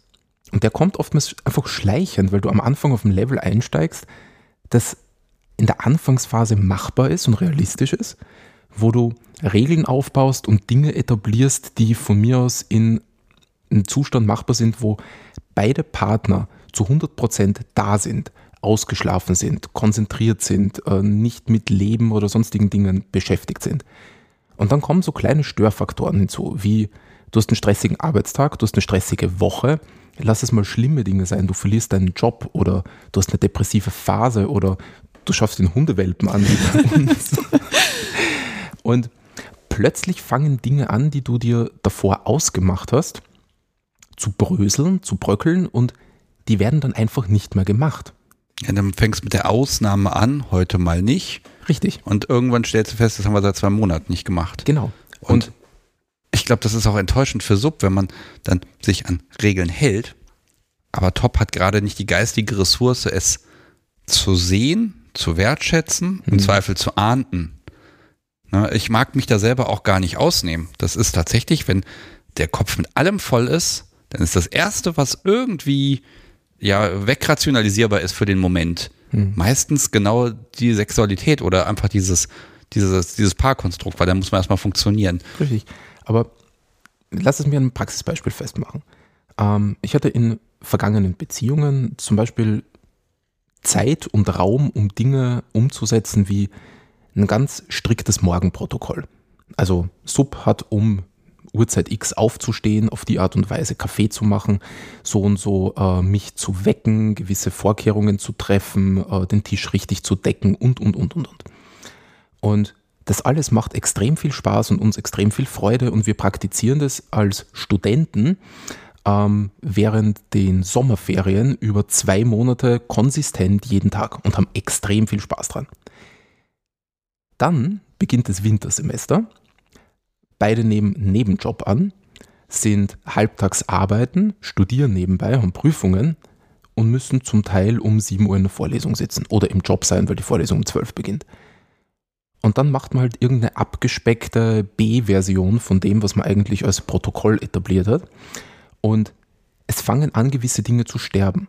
Nicht, weil man sie besprochen hat und gesagt hat, okay, wir haben jetzt einen Wechsel in unserem Leben, es haben sich Dinge geändert und wir ändern das, was wir vereinbart haben, sondern wir stehen in der Früh auf und machen dann in dieser frustigen Aussage von, boah, ich muss in 30 Minuten außer Haus, dann, mein Gott, stellen wir den Kaffee halt hin, ich trinke den im Gehen und, ja. und plötzlich hast du dieses wunderschöne Ritual, das der Beziehung extrem viel Kraft und Freude gibt, beschnitten und daraus ein Erlebnis gemacht, das negativ ist für die beiden Menschen, die eigentlich das machen, weil sie es lieben und gerne möchten. Und deswegen war der Punkt, und das hat Lena vorher so schön erklärt, wir gehen es langsam an und etablieren Dinge für uns, die uns wirklich wichtig sind, auf eine Art und Weise, die auch in stressigen Phasen und in Momenten, wo es uns nicht so gut geht und wir einen Kopf voll haben mit Problemen und Job und sonstigen Sachen, noch immer umsetzen können. Das heißt, die Palette an Dingen, die wir konsequent jeden Tag wieder und wieder und wieder umsetzen, auch im Verhalten miteinander und in Dingen, die einfach jeden Tag von mir zum Beispiel gefordert werden, die ist nicht unendlich groß. Und das sind jetzt auch keine super weltbewegenden Dinge, wo sie in der Früh Armmanschetten, Halsreif und was der Teufel was alles draufkriegt, sondern das sind einfache Sachen, die sich praktisch umsetzen lassen. Wir können nachher auch gern, äh, also Lena kann die gerne erzählen, sie macht es besser als ich. Das bedeutet aber nicht, dass wir nur das tun, sondern das bedeutet einfach nur, dass ähm, unsere Beziehung auf der Basis, auf dem Fundament steht und das ist immer so. Und mit immer meine ich immer. Und alles andere ist eine wunderschöne Ergänzung, die quasi ohne Einschränkung da noch oben drauf kommen kann, wenn die Zeit und der Raum passt. Und da haben wir dann für uns noch zusätzliche ähm, Hilfsmittel etabliert, wie zum Beispiel das Halsband, an das gewisse andere Regeln geknüpft sind und gewisse Trigger und hypnotische Sachen und einfach um das quasi endlos nochmal ausweiten zu können. Aber das Fundament ist so einfach gestrickt, dass es umsetzbar ist und wir dieses DS-Feeling, das wir so gerne haben, jeden Tag wieder leben können, egal wie stressig es ist. Und das ist unglaublich wichtig, meiner Augen. Ja, das ist vielleicht auch wirklich so eine Falle, die bin ich auch selber reingelaufen. Man lernt sich kennen, man fängt an, man stellt fest, DS ist toll. Und es ist nichts einfacher, als als Top irgendeine Regel aufzustellen. Das ist schnell gesagt und die ganze Konsequenz und Reichweite, die ist einem überhaupt nicht klar. Und äh, ne, wie schnell geht das, dass man, ja, das ist jetzt eine Regel, das ist eine Regel, das ist eine Regel, dann hat man plötzlich 10, 15 Regeln aufgestellt. Und die sind in dem Moment auch toll aber die, die, die, die widersprechen einander, die rauben einander Zeit, das, das funktioniert nicht. Also diese, diese Einfachheit, diese Kleinigkeiten, das merke ich ja auch selbst im Umgang mit dem Podcast, sowie die paar Regeln, so ganz wenige nur, die, die wirklich stehen und die auch immer wieder meine Aufmerksamkeit erfordern, die sind das, was im Alltag, egal wie stressig er ist, diesen kleinen Moment des Wir dann einfach zurückbringen und dass man dann einfach mal kurz lächelt, weil sie einfach irgendwie immer eingeflochten werden können. Mhm. Ähm, aber wirklich diese Falle, wie schnell stellt man eine Regel auf? Hm, muss man mal gucken. Vielleicht, Lena, ich will es jetzt mal, also ich bohre ja immer rum, ich will konkrete Sachen. Also, was ist denn so, du hast gesagt, Stoffel hat gesagt, nur die wichtigsten Sachen. Was ist denn so die, dieses erste Ding, die erste Regel, die, die ihr wirklich etabliert habt, die auch heute noch Teil des Fundaments ist? Ähm, also ich muss jetzt einmal kurz die Unterscheidung treffen in Regel und Protokoll bei uns, weil das doch irgendwie einen Unterschied ein bisschen macht. Ähm, und das eine, was wir haben, ist eben ein gewisses Alltagsprotokoll, sage ich einmal, von Dingen, die halt jeden Tag so laufen. Und ich denke tatsächlich, dass Kaffee holen in der Früh das erste war, was wir etabliert haben, oder? Ich denke auch, ja. Ja, genau. Für einen guten Start in den Tag. Ja. Also, wir haben es ja anfangs schon mal erwähnt, Stoffel ist vor seinem ersten Kaffee nicht ansprechbar. So. Ich habe dir auch gleich gestern hier gezeigt, wie die Kaffeemaschine funktioniert, dass selbst wenn ich hier lange schlafe, du auf jeden Fall das mit dem Kaffee hinbekommen kannst. Genau. Hm? Das war Ähm. wichtig, offenbar. Ja, und, und anfangs, also als ich dann öfter bei Stoffel plötzlich übernachtet habe, habe ich gesagt, ja, ich kann dir den Kaffee in der Früh machen, ich stehe im Normalfall vor ihm auf. Und als erstes kam von ihm ein, äh, na, weil Stoffel trinkt unglaublich komplizierten Kaffee. Er hat mir das dann aber erklärt, wie das geht. Und mittlerweile funktioniert das so, wenn er aufsteht, und dann gehe ich zur Kaffeemaschine, bereite ihm seinen Kaffee zu, mache ihm frisches Wasser und wenn er sich an den Tisch setzt, dann serviere ich ihm den Kaffee auf den Knien und so beginnt er seinen Tag. Oh Gott, das hast, habt ihr hier gar nicht gemacht oder habe ich dich Jeden gesehen? Tag. Jeden Tag, ja. Okay, dann habe ich das irgendwie übersehen. Heute sogar zweimal. Ich hatte noch einen Espresso hinten nach. Ah. Ja, ich musste gerade überlegen, du sagst unglaublich komplizierter Kaffee jetzt mal aus Neugier. Also ich weiß, wir hatten gestern kurz diskutiert und habe ich gesagt, drück einfach zweimal auf Cappuccino, dann wird das dem entsprechen. Äh, Welchen unglaublichen Fauxpas habe ich da begangen? Nein, nein, das hat, also wenn wir woanders sind, dann, dann trinkt Stoffel so Kaffee, wie es ihn gerade gibt. Ich weiß nicht, darf ich dein Rezept verraten? Ausnahmsweise. Nee, klar heraus. Okay, also. Kaffee machen für ihn ist ein bisschen schwierig. Man muss zuerst das Wasser so lang laufen lassen, bis es eiskalt ist und den Tank frisch befüllen, direkt bevor man Kaffee macht. Und dann nimmt man einen Löffel Ovomaltine, tut den ins Kaffeeheferl. Dort kommen dann zwei kurze Espresso drauf. Da muss man ganz viel umrühren, damit die Ovomaltine sich gut auflöst. Währenddessen muss man 130 Milliliter Milch aufschäumen. Dann kommt auf diese zwei Espresso mit der Ovomaltine noch ein verlängerter oben drauf. Und das Ganze dann mit der Milch, mit der warmen Milch, mit dem Milchschaum wird dann verrührt und dann kann man es ihm bringen. Liebes Publikum, solltet ihr jemals Lena und Stoffel da haben, zu Besuch, jetzt wisst ihr, wie es geht. um Gottes Willen. Ja, genau. Also, also zweimal Cappuccino drücken, dann ist der Becher voll mit Milchschaum und irgendwie was Kaffeeartigem und dann Ja, ist wenn okay. man woanders ist, dann geht ja, das. ja, aber okay. Aber das ist ja das Fundament. Wenn man woanders ist, kann ja das Protokoll nicht einfach so zerschossen werden. Na, das also, Protokoll ist Kaffee bringen und nicht Richtig. den okay. so zu machen. Okay, alles klar. Aber Und, bei ja. uns muss es halt so sein, ich habe zweimal, glaube ich, Haue bekommen, weil ich was falsch gemacht habe. Aber das hatte mir, also das erste hatte mir nicht gesagt. Einmal habe ich vergessen, das Wasser ganz, ganz, ganz frisch und kalt zu machen. Das war das zweite Mal, als ich dir Kaffee gemacht habe. Mhm. Und da hast du mir vorher nicht gesagt, dass das jeden Tag ganz frisch und kalt sein muss. Und er ist wirklich, also sehr, sehr seltsam, sitzt er da am Tisch, trinkt so seinen Kaffee, schaut mich an und sagt, war das Wasser kalt? ja. Und das zweite Mal habe ich die Ovomaltine-Dose nicht nach seinen Vorgaben gerecht wieder gut verschlossen. Mhm.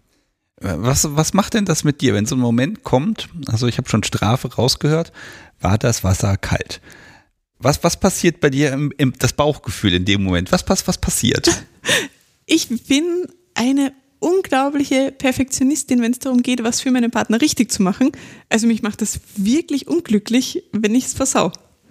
Ich bin auch niemand, der seinen Partner ärgert, damit er eine Strafe bekommt. Das finde ich ganz vor. Also die, die, allein die Vorstellung, warum sollte ich das machen?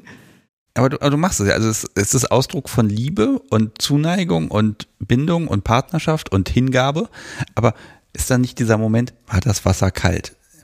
Aber so blöd gehört, wird man da in dem Moment nicht ein bisschen spitz und sagt, um Gottes Willen, jetzt passiert was. Nein, nein. Nein, okay, Also- das ist wirklich dann böse, ja? Ja, also richtige Strafe macht mich nie scharf. Ja, aber die Erwartungen oder dieses, oh Gott, ich habe was übersehen und er hat mich erwischt. Na, also bei mir kannst du dieselbe Handlung durchführen in selber Intensität, in unterschiedlichen Settings und das fühlt sich für mich ganz anders an. Also wenn, wenn ich eben die gleiche Behandlung kriege für, du hast jetzt gerade Mist gebaut, dann fühlt sich das für mich furchtbar an und richtig, richtig mies, weil ich habe das jetzt nicht richtig gemacht. Oder der Stoffel das gleiche mit mir machen wird im Ding von, oh, schau, jetzt hier haben wir ein bisschen Spaß miteinander, du hältst das jetzt für mich aus, dann finde ich das gut, weil dann mache ich das für ihn und nicht, weil ich was falsch gemacht habe. Ich grüße jetzt mal alle Brads da draußen. Lena ist keine so eine Brad. Nein. Gar nicht. Also, weil dieses, ne, provozieren und dann passiert was, dann kommt was zurück. Das, das merkt man aber auch wieder, dass dieses Setting im Kopf ist. Also, der Grund, warum was passiert, macht aus, was es ist. Ja, richtig. Gar nicht so die Handlung. Und deshalb, du hast ja eben schon gesagt, Stoffe, diese ganzen, das Equipment, das ist alles Werkzeug. Aber was du vorher sagst, warum und was du da jetzt tust, das bestimmt, was, ja, was, was ihr miteinander tut eigentlich. Richtig. Das finde ich sehr schön, wenn man allein durch den Geist quasi wirklich Dinge, def- ja, das, definiert, das Fühlen definieren kann. Ja. Lena, du grinst jetzt auch ganz, ganz selig, weil, weil das halt geht und Stoffel ist ganz cool. Ähm, jetzt grinst er auch, na wunderbar, erwischt. Ähm, also das, das liegt ja irgendwie auf der Hand. Man möchte seinem Partner ja auch was Gutes tun, dann macht man das halt. Und also wenn er jetzt gesagt hat, das gehört zum Morgenprotokoll, dann bekommt das ja so eine gewisse endgültige Sache. Dann muss das immer sein. Richtig. Schreckt man da nicht ein bisschen vor zurück? Ich muss das jetzt immer machen? Da muss ich einen Einwand bringen. Ähm, ein Protokoll ist nichts, was ich mir aus den Fingern sauge und sie dann in die Situation kommt, darüber nachzudenken, oh mein Gott, das muss jetzt für immer sein. Ein Protokoll ist etwas, was wir uns gemeinsam ausmachen, weil wir es so machen wollen. Und dahingehend gibt es diese Überlegung gar nicht, sondern wenn wir uns überlegen, dass wir das so machen wollen, weil wir es beide gut finden, dann kommt es ins Protokoll. Wir vereinbaren, dass wir das so tun, bis zu dem Zeitpunkt, wo einer von uns beiden, aus welchen Gründen auch immer, sagt, hey, ich möchte gern was an dem Protokoll ändern, weil, Grund hier einfügen, es geht so nimmer. Das kann nicht sein, dass sie beruflich so viel zu tun hat, dass sich das nicht ausgeht. Da haben wir zum Beispiel Kleinigkeit geändert. Also unser Tag hat davor schon mal damit angefangen, dass sie mich aufweckt. Das war auch schon mal Teil des Protokolls, was dann eben genau aus ähm, Zeitgründen irgendwann mal äh, temporär aus dem Protokoll wieder rausgeflogen ist, weil es einfach nicht machbar war. Also ich gehe wesentlich später schlafen als Lena. Lena steht wesentlich früher auf. Und wenn sie dann wirklich voll am Arbeiten ist, war es einfach zeitlich dann nicht mehr machbar, dass sie sagt, okay, sie kommt zu mir, weckt mir 15 Minuten lang schön auf und wir haben ein bisschen Zeit im Bett. Und das sind eben genauso Dinge, wo wir das dann doch wieder machen, wenn es die Zeit gibt, zum Beispiel am Wochenende oder wenn wir gerade irgendwo auf Urlaub sind. Und deswegen ist so ein Protokoll, und darüber kann man eine eigene Philosophiestunde machen, ähm, ein dynamisches, gemeinsam besprochenes Konstrukt, das den einzigen Sinn und Zweck hat, dass es für uns beide funktioniert. Das ist nichts Festgeschriebenes, wo ich sage, ich möchte es so haben, da kommt ein Siegel drauf und das ist unumstößlich und du hast das zu tun. Ja, aber genau das wäre doch dann der Ausdruck der, das ist doch dann die Dominanz. Ich bestimme, ich sage, was passiert, wann es passiert, wie es passiert und komme drauf klar. Also, und auch wenn du sagst, wenn sie sagt, das geht jetzt nicht mehr, weil gewisse Umstände haben sich geändert, wir müssen drüber reden. Und dann musst du ja auch bereit sein und auch so feinfühlig sein zu sagen, ja, kann ich nachvollziehen, das müssen wir jetzt anpassen und ändern. Ne? Also du musst ja auch darauf eingehen. Das heißt, die, die wirkliche Kontrolle darüber, was in diesem Protokoll drin steht, die hast nicht du als Alleinherrscher, sondern das scheint mir ein sehr demokratischer Prozess zu sein. Und jetzt gucken wir uns mal an, was diese, diese Top- und Dominanzrolle, was denn von der im Prinzip dann noch da ist. Also du merkst, ich provoziere jetzt ganz fürchterlich, aber dieser landläufige Begriff, der Top, der sagt, was passiert. Und auch Lena, du hast am Anfang gesagt, da habe ich jemand, der sagt mir, was ich tun soll. Und jetzt seid ihr plötzlich bei einem demokratischen Prozess, damit es funktioniert. Ja, weil ich glaube, da muss man ein bisschen, wenn ich jetzt kurz dich. Äh, Löst das mal auf, diesen Konflikt. Bitte tu, ich glaube, das, das, was du gerade sagen willst, ist gut. okay, gut. Du kannst, du kannst dann ja noch drüber quatschen. Sehr gnädig von dir. Ich weiß. ähm, ich glaube, wo man ein bisschen unterscheiden muss und was vielleicht auch für Menschen, die damit neu anfangen, so wie es für mich damals auch war, nicht ganz klar ist, ist, dass man die Beziehungsstruktur und das Machtgefälle in manchen Bereichen ein bisschen getrennt voneinander betrachten muss. Weil so wie wir unser Leben miteinander teilen wollen, da muss ich bis zu einem gewissen Grad ja auch meine Meinung dazu äußern können, weil es ist ja genauso mein Leben wie seins. Das heißt, wenn ich ihm jetzt sagen würde, ich kann dir in der Früh diesen Kaffee nicht machen, weil, warum auch immer, dann wäre es ja von ihm aus total unlogisch, das trotzdem von mir zu verlangen, weil wir wollen unser Leben gemeinsam miteinander leben. Und wenn das etwas ist, das für mich gar nicht funktioniert und er mich trotzdem dazu zwingt, dann ist ja die Wahrscheinlichkeit, dass diese Beziehung sehr lange Bestand hat, nicht mehr so hoch. Abgesehen davon gehe ich davon aus, dass man als dominante Person ja doch eher einen submissiven Partner haben möchte, der da gern mitmacht und nicht nur, weil ich jetzt dauernd draufhaue und sage, ah, das muss jetzt so sein und ich habe dir das jetzt befohlen und deshalb hast du das jeden Tag so zu machen. Was, was macht denn seine Dominanz an der Stelle aus für dich? Wie meinst du das? Also warum ist das dominant? Es könnte ja auch sein, das könnte ja auch eine, eine kann ja in jeder anderen Beziehung auch ein Deal sein. Wir machen jetzt äh, etwas aus. Ich nehme jetzt, ich gucke jetzt mal in der, in der wirklich düstersten Vanillakiste. Äh, es wird, wird, wird demokratisch vereinbart, eine Person in der Beziehung bringt den Müll runter. Ja. Also das, ich gebe zu, das ist jetzt wirklich fürchterlich, dieser Vergleich. Und dann ist das ein Konsent und dann geht das so lange, bis, bis das wieder nachverhandelt werden muss. Also das ist im Grunde ein Part, dass bestimmte Aufgaben verteilt werden, um äh, miteinander auskommen zu können. Ja. So, und jetzt ist ja diese, dieser DS Top-Sub-Kontext. Woraus entsteht der da? Genau, also wo, wo kommt das, diese, diese Magie jetzt her? Also ihr merkt, ich breche das fürchterlich runter, bis es echt schon weh tut. Aber Nein, ich finde das okay. Ich finde, find, das tut gar nicht so weh. Und du hast bis zu einem gewissen Grad ja bestimmt auch recht, dass es Parallelen gibt zu einer Vanillebeziehung, die sagt, ja, die Lena bringt jetzt den Müll runter, die Vanilla-Lena und der Vanilla-Stoffel findet das halt okay so. Aber. Aber. aber. Aber. Genau.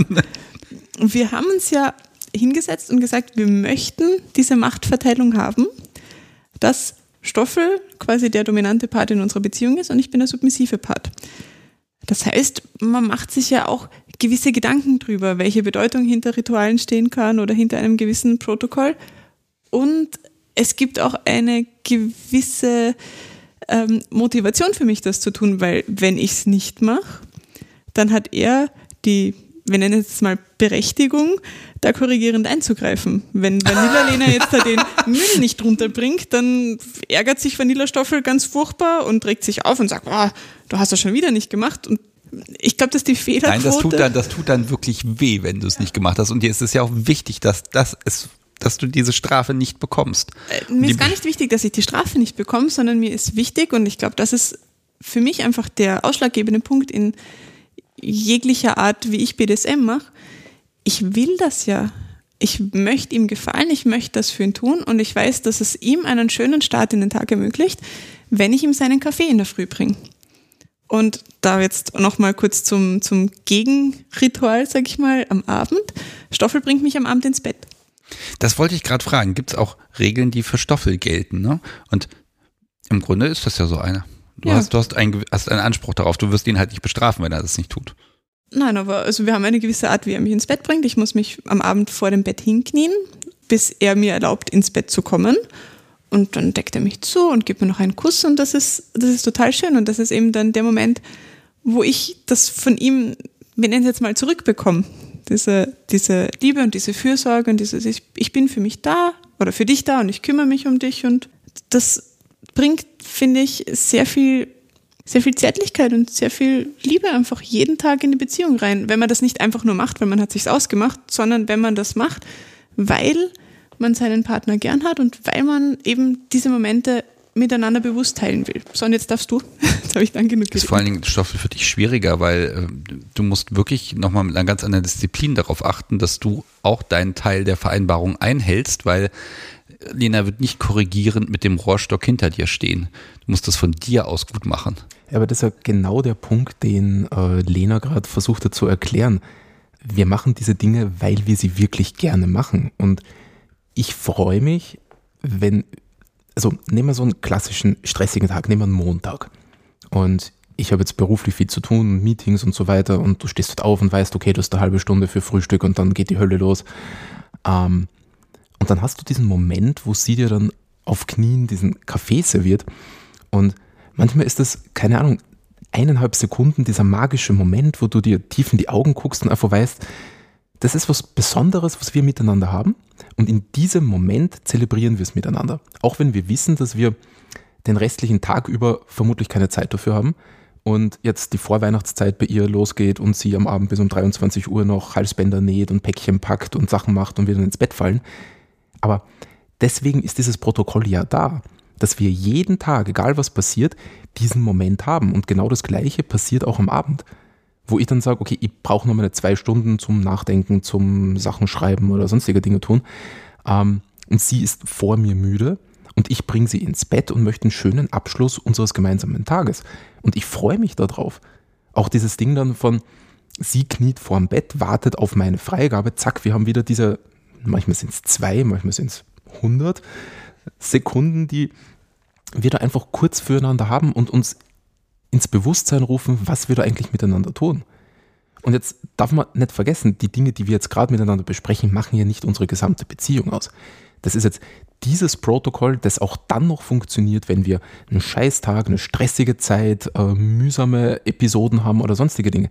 Das ist das, das Backbone von dem, was wir miteinander machen. Und dazu on top kommen noch ganz viele andere Dinge, die wir in heftigen Sessions, äh, improvisierten Momenten, äh, sexuellen Dingen oder sonstigen Sachen ausleben und die dann noch on top kommen. Aber das ist das Grundgerüst, das immer funktioniert. Und da ist es uns beiden wichtig, dass das eben eine gesunde Basis hat, die wirklich täglich wieder und wieder und wieder funktioniert. Und das hält dann eine DS-Beziehung auch sehr gut am Leben, wenn du wirklich so Phasen hast, wo es ein Monat gerade stressig ist.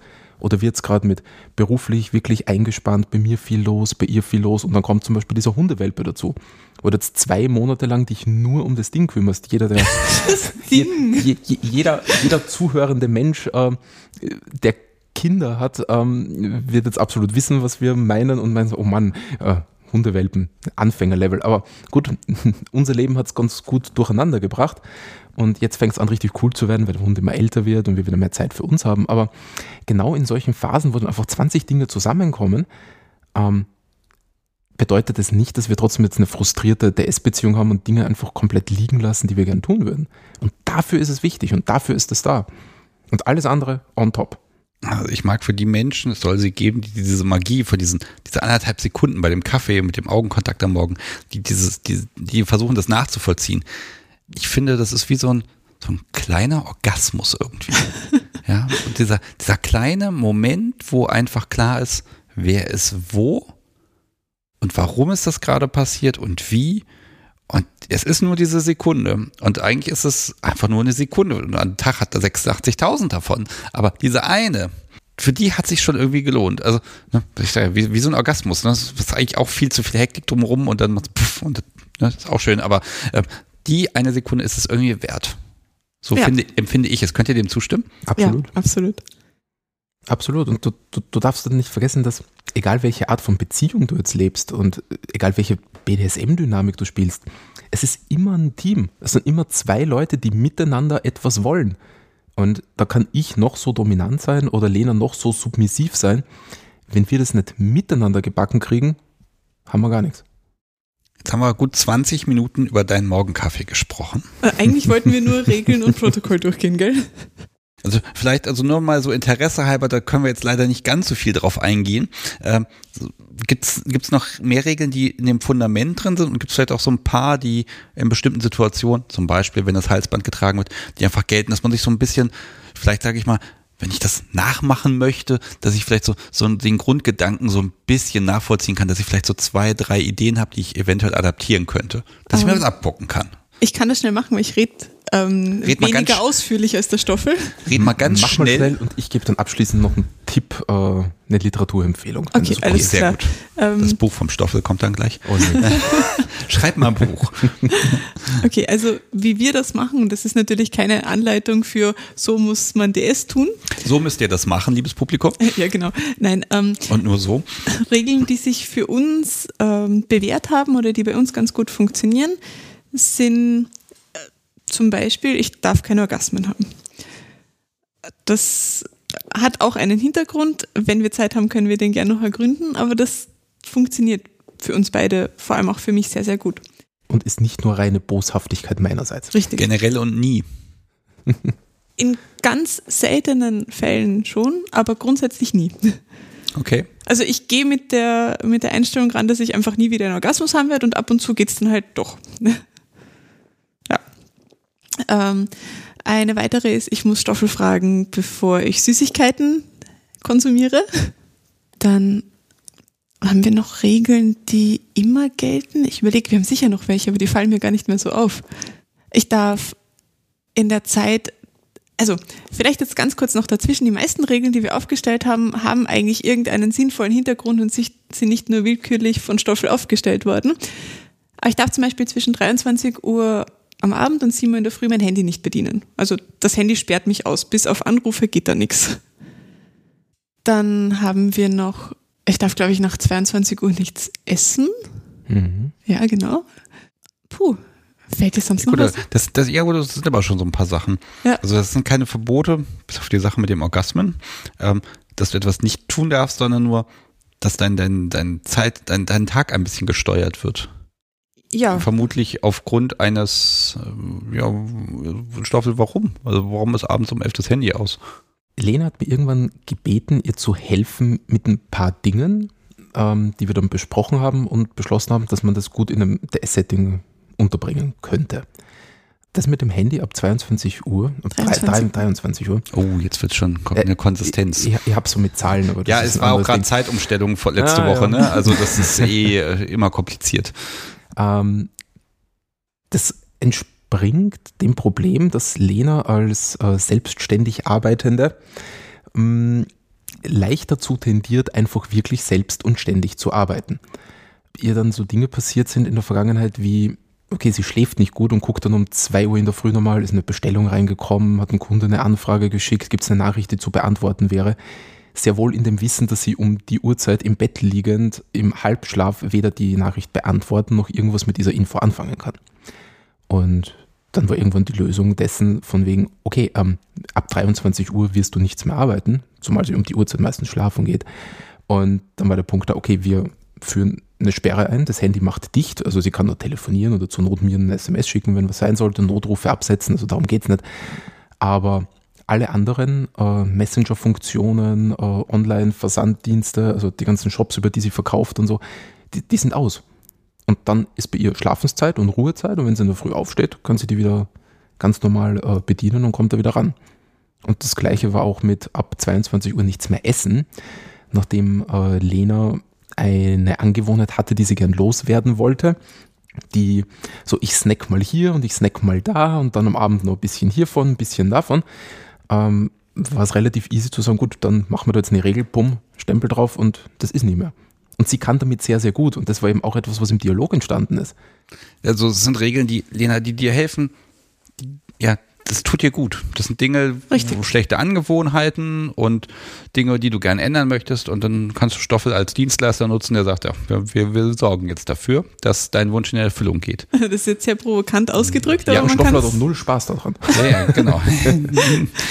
man kann es natürlich so sehen, wenn man das möchte. Ich springe jetzt einfach mal ein bisschen weiter, vielleicht kommen wir nachher noch mal ein bisschen drauf zurück.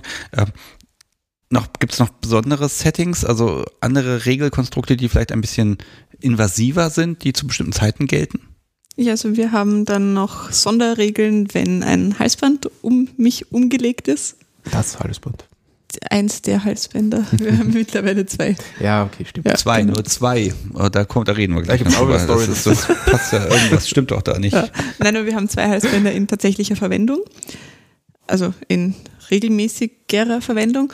Und die sind einfach an einen strikteres Protokoll gebunden. Also wenn ich das Halsband trage, dann habe ich Stoffel mit höflicher Anrede anzureden. Oh, wie lautet die? Darf ich das wissen? das war für mich am Anfang ganz, ganz furchtbar und gewöhnungsbedürftig, aber die Anrede ist dann mein Herr. Und ich konnte mit solchen Dingen sehr, sehr wenig anfangen, weil es in meinem täglichen Sprachgebrauch einfach nicht drinnen ist und sich deshalb anfangs wirklich nicht gut für mich angehört hat. Und da war Stoffel auch sehr hilfreich und hat mir wirklich die Zeit gegeben, mich dran zu gewöhnen. Und dann war es halt anfangs ein Ja, du musst das halt einbauen, wann immer es irgendwie funktioniert. Und ich bin ja, ich habe es ja schon mal erwähnt, jetzt nicht ganz so bratty und durchaus gewillt, da von mir aus auch dran mitzuarbeiten. Das heißt, es gab auch Situationen, wo ich kein Halsband getragen habe, aber unser DS-Setting gerade sehr schön war, wo ich dann von mir aus diese Anrede angeboten habe, einfach damit sich das in meinem Kopf besser anfühlt, wenn ich es dann sagen muss. So, also das, das ist mal das eine. Höflich Anrede. Jetzt stell dir mal vor, ich, ich kenne Menschen, da lautet die Anrede mein gütiger Gebieter. Ist auch in Ordnung. Der Stoffel ist sonst mein Herrenverbieter, wenn ich gerade kein Halsband oben habe. Sehr, sehr gut. Okay. Also da geht es gar nicht um das Was, sondern um das, um das, die Anrede wird dann halt gebraucht. Richtig. Hm? Wird dann Ähm, auch gesiezt? Nein. Okay. Das wird sich im Sprachgebrauch eben nicht natürlich anfühlen. Wir wollen halt normal miteinander reden können. Das ist so das Ding. Ich darf keine Möbelstücke verwenden, wenn ich ein Halsband trage. Ich darf hm, grundsätzlich nichts tun, wenn ich das Halsband trage, glaube ich. Also, die, nein, die, die Grundregel ist, das, ist, das, ist, das ist sehr schön. Nein, es ist wirklich so. Also ich, ich kann ganz normal arbeiten, klar. Also alles, was mich irgendwie am normalen Arbeiten hindern würde, ist okay. Oder was mich nicht daran hindern würde, ist okay, so, so ist es richtig. Aber sobald ich in keiner Arbeitssituation bin, muss ich halt Stoffel fragen, bevor ich etwas tun will. Das heißt, wenn ich auf die Toilette gehen will, dann frage ich ihn. Wenn ich mir was zu trinken holen will, das nicht Wasser ist, dann frage ich ihn. Wenn ich etwas essen möchte, dann frage ich ihn. Und deshalb ist das auch kein für immer alltagstaugliches Setting, weil es gibt einfach Situationen, da kann ich Stoffel nicht den ganzen Tag stören und sagen, ich möchte jetzt gern das, ich muss jetzt aufs Klo, ich habe jetzt Hunger, weil wir beide viel zu tun haben, wir beide keinen Kopf dafür haben und deshalb gibt es da eben dieses Halsband, das sagt, okay, wir haben jetzt beide gerade diese Woche, diesen Tag, diesen Nachmittag Zeit, um das so miteinander zu leben, wie wir es eigentlich richtig schön fänden und wir können uns jetzt die Zeit dafür nehmen. Korrekt. Also gerade bei so einem engen Setting ist ja mal die Frage, wie oft sagt er Nein? Weil wenn er dann immer nur Ja sagt, dann ist es ja irgendwie auch eine reine äh, Höflichkeitsgeschichte. Ja, aber ich fände auch das gar nicht schlimm, weil auch die reine Höflichkeitskomponente dahinter würde mich ja daran erinnern, dass ich von mir aus nicht das Recht habe, das jetzt einfach mal so zu tun. Egal, ob er jetzt dauernd Ja sagt oder nicht. Aber, aber du darfst immer fragen. Ja, ich darf Also weil wenn du ihm auf die Nerven gehen willst, stellst dich halt vorhin und fragst 10.000 abstruse Sachen, wo er ihn einsagt. aber dann wäre ich nicht die Partnerin, mit der er sein Leben verbringen möchte. Okay, also, also, du sie suchst also nicht die Lücke. Wieder keine Brad. Nein. Ich habe ja gedacht, ich finde so einen kleinen Brad-Anteil in dir doch noch. Also, aber keine Chance offenbar. ich, ich, kann, ich kann eine Klugscheißerin sein, aber Ja. ich bin überhaupt kein Brett. Das Ding ist auch, also wenn wir jetzt die Situation nehmen, sie stellt sich vor mir hin und fragt mich wieder und wieder und wieder und wieder, äh, ich weiß mir dann schon auch zu helfen. Also es gibt findige Menschen, die zum Beispiel Knebel erfunden haben und ja. Also ich, ich, ich bin überhaupt nicht, nicht der Typ, äh, der sich anbretten lässt. Das kann man schon mal versuchen und dann führen wir die Diskussion, äh, entweder ich stelle das jetzt ab oder wir sind nicht kompatibel. Das ist nichts, was mir in irgendeiner Form triggert oder äh, womit ich gern spielen würde. Ist einfach nicht mein Setting. Ich kann gut nachvollziehen, dass es viele Menschen gibt, die das sehr gerne mögen. Auch mit dieser Steuerungskomponente. Ich bin so lange frech, bis ein Level erreicht ist und da, damit kann man irrsinnig schön spielen. Ist halt nicht mein Spiel. Ja, ist so ein bisschen die Frage des Moments. Ne? Mein Herr, darf ich aufs Klo gehen? Nein. Ich müsste jetzt, aber es ist dringend, mein Herr. Nein. Und irgendwann stehst du halt vor einer Pfütze. Ne? Also Ähm. und dann muss man die wegmachen und da kann man schön Spaß damit haben. Ähm, wo wir bei der Erwachsenenwindel wären. das musste unbedingt eingebaut werden, das Wort. Ne? Das geistert hier schon seit einem Tag irgendwie rum. Also du kannst es endlich abhaken. Es lebe der Running Gag. Gibt's Aufgaben? Und was ist an Aufgaben anders als an einer Regel? Weil die kann man ja viel leichtfertiger verteilen, weil die gelten ja vielleicht nur einmal. Kannst du das beantworten? Ich habe gerade keine Antwort drauf. Ich, ich hätte ja ein Beispiel, ich habe irgendwas bei Instagram mal gesehen. Also, wie wir angefangen haben, uns besser Oh, als ja. nur gut zu finden, aber darüber könnte man eine eigene Folge machen, das lief ein halbes Jahr lang, waren wir noch in der Situation, wo ich in Wien damals saß und sie in Graz. Das heißt, wir haben uns zwar schon gesehen, so oft es ging, aber sie hatte ihr Business in Graz und ich meinen Job in Wien und mm, wir haben uns jetzt nicht jeden Tag gesehen. Und ich kann schon recht kreativ werden, wenn es um Aufgaben geht. Und das ist auch ein Thema, mit dem ich sehr viel anfangen kann und das einfach sehr gerne mag. Seit seitdem wir jetzt zusammen wohnen, sind so diese klassischen Aufgaben weniger geworden, einfach weil wir die, weil wir die Möglichkeit haben, äh, Sessions miteinander zu spielen und einfach coole Zeit äh, in direkten Austausch zu haben. Und da fände ich es eher störend, wenn ihr jetzt sagt, okay, da ist deine Aufgabe und ich mache dabei, keine Ahnung, Mittagessen. Aber damals, wie wir die Distanz noch hatten, haben wir eigentlich irrsinnig viel mit Aufgaben gemacht, diversester Natur. Ja, also eine habe ich noch im Kopf. Das muss ein Video bei Instagram gewesen sein. Ähm, das, das fand ich halt spannend. Also ich hoffe, ich krieg's noch richtig zusammen. Das muss ein Jahr her sein. Lena, du kniest auf einem Stock und Ja. schreibst etwas. Ich habe nicht mehr im Kopf, was du geschrieben hast, aber ich glaube, irgendwie jeder Buchstabe oder jedes Wort musste in einer anderen Farbe geschrieben Genau. werden. Also immer Stift wechseln, Buchstabe oder Wort und dann wieder Stift wechseln. Und ich dachte, mein Gott, was ein Sadist hat sich da das ausgedacht. Da, darf ich da Weil kurz mit dem, mit dem Stock auf dem Ja, zu bitte, knien bitte, ist bitte, also. Wahnsinn. Also vielleicht gibt es da einen Hintergrund zu. Was hast du also, angestellt? Angefangen hat das Ganze, ich habe eigentlich gar nicht nichts. viel Gar angestellt. nichts. Ähm, Das war keine Strafe. angefangen hat das Ganze mit der Bußstelle. Oh ja. Also Stoffel hat er schon erwähnt, er kann recht kreativ sein und wir sind auch beide so ein bisschen Rollenspieler. Und irgendwann war halt ein Zeitpunkt, da hatten wir beide etwas mehr Freizeit, als wir es sonst gewöhnlich hätten und haben recht regelmäßig Online-Kontakt miteinander gehabt.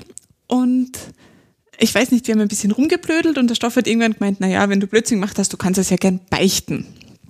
Und dann habe ich ihm halt irgendwas mal gebeichtet. Ich weiß nicht mal mehr was. Das erste war, dass ich dir gebeichtet habe. Wahrscheinlich, dass ich, keine Ahnung, mit irgendwem Sex hatte oder so. Also irgendwas halt total Unverfängliches, aber so, so eine der, der Todsünden eben. Du hast gebeichtet, dass du mit irgendwem Sex hattest, okay? Ja, weil ich, das ist ja quasi nicht in Ordnung, weil unverheirateter Sex. Also wirklich, es war eine Blödelei.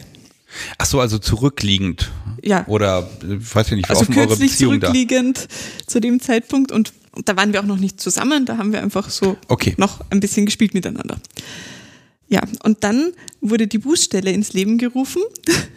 Scheint so ein österreichisches Ding zu ja, sein. und, und die Bußstelle hatte auch noch Bestand, da sind wir dann schon zusammengekommen, gell? Die war, die war kurz davor, ähm, hat sie angefangen zu existieren und die hat uns dann ein paar Monate lang begleitet. Oh ja. Und dort konnte ich mich halt immer melden, wenn ich Unsinn gemacht habe oder mein Bußstellenvertreter, also Stoffel, Sachbearbeiter. mein Sachbearbeiter, genau, Sachbearbeiter, richtig. konnte mir Aufgaben stellen, wenn er gerade Zeit hatte und ihm danach war, mich ein bisschen leiden zu sehen. Und da gab es halt eben diverse Aufgaben, unter anderem auf diesem Besenstiel zu knien und folgenden Satz in beliebiger ofter Ausführung zu schreiben. Ich strebe stets nach Verbesserung. Rufzeichen. Karierter Zettel mit jedem Buchstaben, zwei Kästchen hoch, zwei Kästchen breit. Nein, nein, nicht zwei Kästchen breit, zwei Kästchen hoch. Regelmäßig, alle Buchstaben müssen immer schön untereinander stehen, die Abstände müssen gleich sein, die Buchstaben dürfen nicht über oder unter die karierte Linie hinausragen und es muss ein sehr gleichmäßiges Schriftbild sein. Und jeden Fehler muss man rot markieren und für jeden Fehler, den man macht, muss man den Satz nochmal schreiben. Genau. Mhm. Also ich habe da sehr, sehr, sehr viel Zeit auf Knien verbracht, um diesen Satz zu schreiben. Und ich bin, was sowas angeht, so unglaublich perfektionistisch, dass als ich das erste Mal diese Aufgabe bekommen habe, weil die hat uns jetzt schon äh, einige Male entertained, ich diesen ersten Zettel vollgeschrieben habe mit, ich glaube, siebenmal geht sich der Satz aus auf einer Seite, wenn ich mich jetzt nicht irre, den korrigiert habe und bei diesen sieben Sätzen, ich glaube, 16 Fehler oder so gefunden habe jetzt. Und dann hab ich mir Also mal über die Linie gekommen, mal zu hoch. ja, aber da, weißt du, so einen, einen Winzigkeit. Viertelmillimeter über die Linie gekommen und ich habe das korrigiert und habe ich mir gedacht, hm, so kann er das nicht meinen, weil dann werde ich nie fertig. Okay. Hab ich mir gedacht, aber ich kann den Zettel jetzt nicht so lassen. Ich fange nochmal ganz von vorne an. Aber das Blöde ist ja, jetzt habe ich diesen Zettel schon geschrieben und 16 Fehler gefunden, die meiner Meinung nach nicht ganz in Ordnung sind. Das heißt, ich habe diese 16 Fehler korrigiert diesen ersten Zettel mit der Korrektur zur Seite gelegt und habe das Ganze nochmal ganz von vorne angefangen und dann nochmal drüber korrigiert, damit alles ganz richtig ist. Ich habe den Satz wirklich, wirklich, wirklich oft geschrieben. Ich glaube, ich hatte eine Woche Zeit dazu. Und danach habe ich eben, eben diese Zettel eingescannt, geschickt und einen Bericht dazu geschrieben. Und das war, das war noch bevor wir zusammen waren. Und Stoffel war sehr beeindruckt. Und ich glaube, das war so ein Argument, warum du mich dann doch noch richtig cool gefunden hast. Das Einzige. Ja, ich weiß. Also welcher, welcher Top möchte keine Frau, die stets nach Verbesserung strebt? ja. Wie konntest du das denn würdigen? Also ich meine, dazu muss man, das muss man ja dann irgendwie auch honorieren. Oder bist du da eher so einer, der sagt, ah, super, Stempel drauf, hast fein gemacht. Ich denke, so grundsätzlich gibt es darauf keine angemessene Reaktion per Definition. Es war ja offenbar angemessen, was immer du auch dann getan hast damit. Naja, was, was also ein Okay in irgendeinen Chat zu schreiben, reicht da sicher nicht. Nee, man schickt ein Smiley mit Daumen hoch. Sehr gut. Und Sternchenaugen bitte. Richtig. ähm, nee, also was, was ich bei solchen Aufgaben grundsätzlich immer fordere, sind äh, Berichte, weil ich wissen möchte, wie geht's ihr dabei, was empfindet sie dabei, war das nervig, was frustrierend, was herausfordernd und unter anderem habe ich dann bei dieser Aufgabe gelernt, dass Lena durchaus in eine Art meditativen Zustand verfallen kann, während sie das tut, wo sie komplett abschaltet und dann voll fokussiert ist auf diesen, auf diesen, diesen Task, da jetzt diesen Satz perfekt wieder und wieder und wieder zu schreiben. Und auf der einen Seite honoriere ich es dann dadurch, dass ich solche Berichte tatsächlich aufmerksam lese, zum Teil mehrfach lese. Und als Perfektionist und Konzeptfreak habe ich sowas wie ein Konzeptbuch, wo diverse Ideen, Ansätze und äh, keine Ahnung, Fragmente, die in meinem Kopf rumspuken, drinstehen für Ideen für Dinge, die wir in der Zukunft tun können. Und wenn sie dann sowas auf die Art und Weise tut, dann bewirkt es Dinge in der Zukunft, weil ich einfach weiß, wie weit sie belastbar ist, was sie triggert an so einer Aufgabe. Und das führt dann schon zu sehr, sehr coolen Sachen und Dingen, die dann in der Zukunft irgendwann passieren. Und auf der anderen Seite ist es, also ich, ich habe dir damals schon erklärt, wie beeindruckt ich war. Und es war nicht das erste Mal, dass sie mich auf diese Art und Weise überrascht hat. Es gab ja davor auch schon den Gummibandbericht. Ui, der war davor? Der war davor, ja. Ach, schön. Und ähm, es war eine sehr schöne Fortsetzung ähm, deines Enthusiasmus, den du solchen Aufgaben gegenüberbringst. Also es war einfach geil. Ja, also ich, bin auch ein Sammler, was sowas angeht. Also ich habe dann jeden Bericht noch immer irgendwo abgelegt und ich habe die Original-Schriftstücke, die sie damals gemacht hat, die existieren alle noch und ab und an geht man dann da durch und freut sich einfach. Und ja, Das war schon schön, dass wir da so viel Zeit hatten, uns in die Absolut. Richtung auszutoben. Ja, also das heißt, Stoff, du bist in der Lage, das, das wirklich zu würdigen und zu wertschätzen. ich hoffe und es. Lena, für dich ist es wahrscheinlich so ein bisschen wie so eine Droge, dann diese Wertschätzung und auch diese, diese Begeisterung, wenn dann von ihm kommt. Ich bin beeindruckt. Das ist ja dann auch nochmal etwas, was sich einfach gut anfühlt über Tage. Ich glaube, das ist eine Mischung aus eben diesem, diese Bestätigung durch Stoffel, ja, du hast das jetzt wirklich so gemacht, wie ich das von dir haben will, du hast alles richtig gemacht, du hast das besser gemacht, als ich es erwartet habe, aber andererseits auch meinen eigenen Ansprüchen gerecht zu werden. Und das ist was, was für mich auch sehr, sehr wichtig ist, weil ich denke, dass Stoffel auch mit sehr viel weniger zufrieden gewesen wäre und gesagt hat, hey, das hast du gut gemacht, das passt, vielen Dank. Aber ich hätte nicht das Gefühl gehabt, mein Bestes gegeben zu haben. Und das ist was, was für mich auch wichtig ist. Also ich, ich möchte auch mir selbst gerecht werden und meine, meinem Wissen von so gut kann ich das machen. Das heißt ja, Lena, dass du hast Stoffel, der dir behilflich ist bei all diesen Dingen. Und dann ist, hat Stoffel noch eine Assistentin, die heißt dann zufällig auch Lena. Die steckt Richtig. auch im selben Körper, die nochmal einen draufsetzt und guckt, dass das Limit auch gefunden und bespielt werden kann. Ich glaube, das war von, für uns auch von Anfang an oder von Anfang unserer Beziehung an schon so ein bisschen ein Ding, dass ich zu Stoffel auch gesagt habe, ich, ich kann dir nicht genau sagen, wie weit ich gehen kann. Ich war dort noch nicht, aber ich, ich möchte das gerne mit dir bis zu einem gewissen Grad ausprobieren, weil ich der festen Überzeugung bin, dass man eigentlich deutlich belastbarer ist, als man selber sich zutraut. Und ja, da da arbeiten wir noch dran, zu schauen, was geht, was nicht geht, wie viel hält mein Körper aus, obwohl der Geist schon sagt, boah, das ist super anstrengend, ich mag das eigentlich gar nicht mehr und du kannst aber trotzdem noch fünf Minuten. Mhm. Das ist eine super spannende Reise und ich glaube, die wird so schnell nicht zu Ende sein.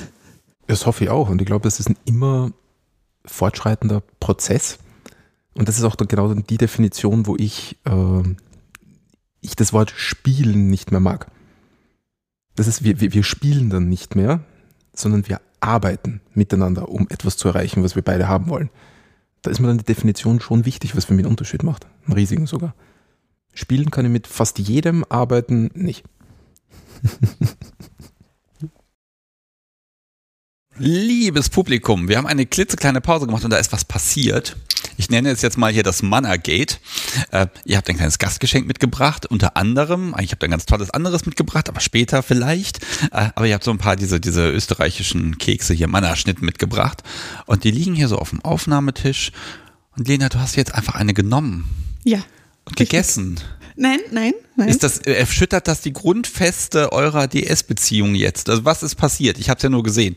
Die ganzen Zuhörer sind gerade Zeuge des Endes unserer Beziehung. Also ja, also lassen wir das sein, oder? das war eine schöne Zeit. ja, Ich war, hab die echt gemocht. ja, es tut mir leid. Tja, Ja, dann. okay. Gut, dass wir da mal auf dem Playparty sind. Ja, da kannst du eine neue suchen und dann. Hm, endlich. Liebes Publikum, so reden die die ganze Zeit, wenn hier kein Mikrofon läuft. Ähm, ja, nein, also die Mannerschnitten lagen am Tisch und ich durfte vorher schon zwei essen, so wie sie es gehört, habe ich den Stoffel vorher gefragt.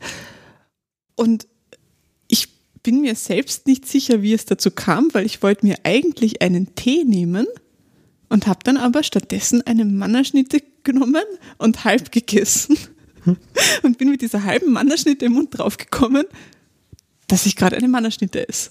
Und dass Kekse ja eindeutig Süßigkeiten sind. Also ich finde dieser Blick, dieses, die, ich erkenne gerade, dass ich hier gerade etwas gemacht habe. Das, es, war- es war schön. Ich ärgere mich, dass wir da schon gerade Pause gedrückt hatten. Aber es ist ein gutes Beispiel davon, dass äh, BDSM und DS im spezifischen todernst sind. Richtig. Und da gibt es nichts zu lachen. Na, wir haben das auch ganz ernst gelöst und Absolut. Ja. Nichts zu lachen. nichts. also, wir, wir nennen die Folge die Grenzen der Dominanz. genau. Okay. Das Ende der Dominanz. Jetzt ist traurig. Ja, aber jetzt kann ich dich nie mehr ernst nehmen, weil ich lebe noch immer, obwohl ich eine Mannerschnitte gegessen habe. Okay, also, also liebes Publikum, ich fasse es kurz zusammen. Es gab eine Konsequenz, das hat auch gar nicht lange gedauert und danach waren- waren beide wieder sehr glücklich, aber ähm, das ist einfach so ein, hm, auch wieder, ihr seid plötzlich in der Dynamik drin, jetzt passiert das, Lena, das war dir klar, Stoffel, das war dir klar, dann ist was passiert.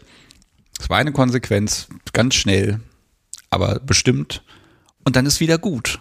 Ja, richtig. Das ist auch wichtig, nicht nachtragen. Das Einzige, der jetzt hier nachtragen war, war jetzt ich, dass ich das jetzt hier nochmal unbedingt aufwärmen musste. Jetzt könnte man eine große Diskussion führen über Punishment und Correction und wann was angebracht ist und was Strafe eigentlich ist. Oh Gott.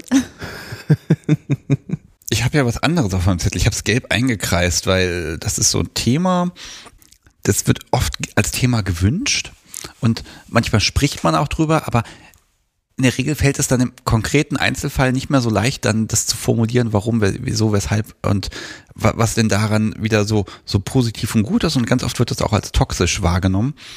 Großes Thema Erniedrigung. Und Lena grinst jetzt ganz fürchterlich, also das freut dich schon. Ihr macht Dinge mit Erniedrigung. Richtig. Das, Ah, auch, ja. Es ist erstmal, muss, muss ich mir vorstellen, Lena, was kann denn für dich erniedrigend sein? Mhm.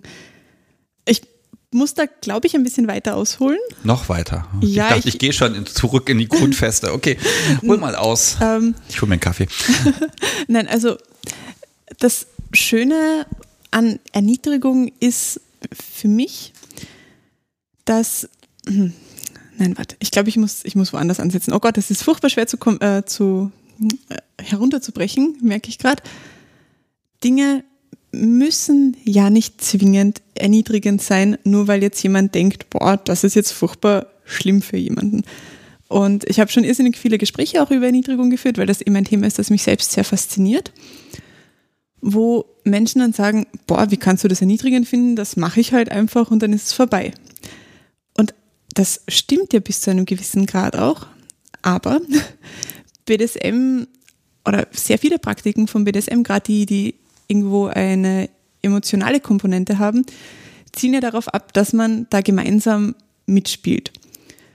Das heißt, wenn Stoffel mir jetzt eine erniedrigende Aufgabe gibt, zum Beispiel wir sind auf einer Party und er sagt zu mir so, und jetzt zieh dich aus, dann könnte ich das einfach machen und mir denken, ja, dann bin ich jetzt halt nackt. Ne?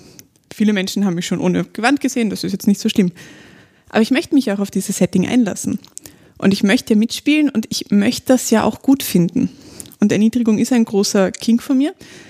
Das heißt, ich kann mich dann auch in dieses Ding hineinfallen lassen von, uh, das ist jetzt irgendwie unangenehm, mm, da schauen mich die Leute jetzt an, Ah, das ist schon komisch.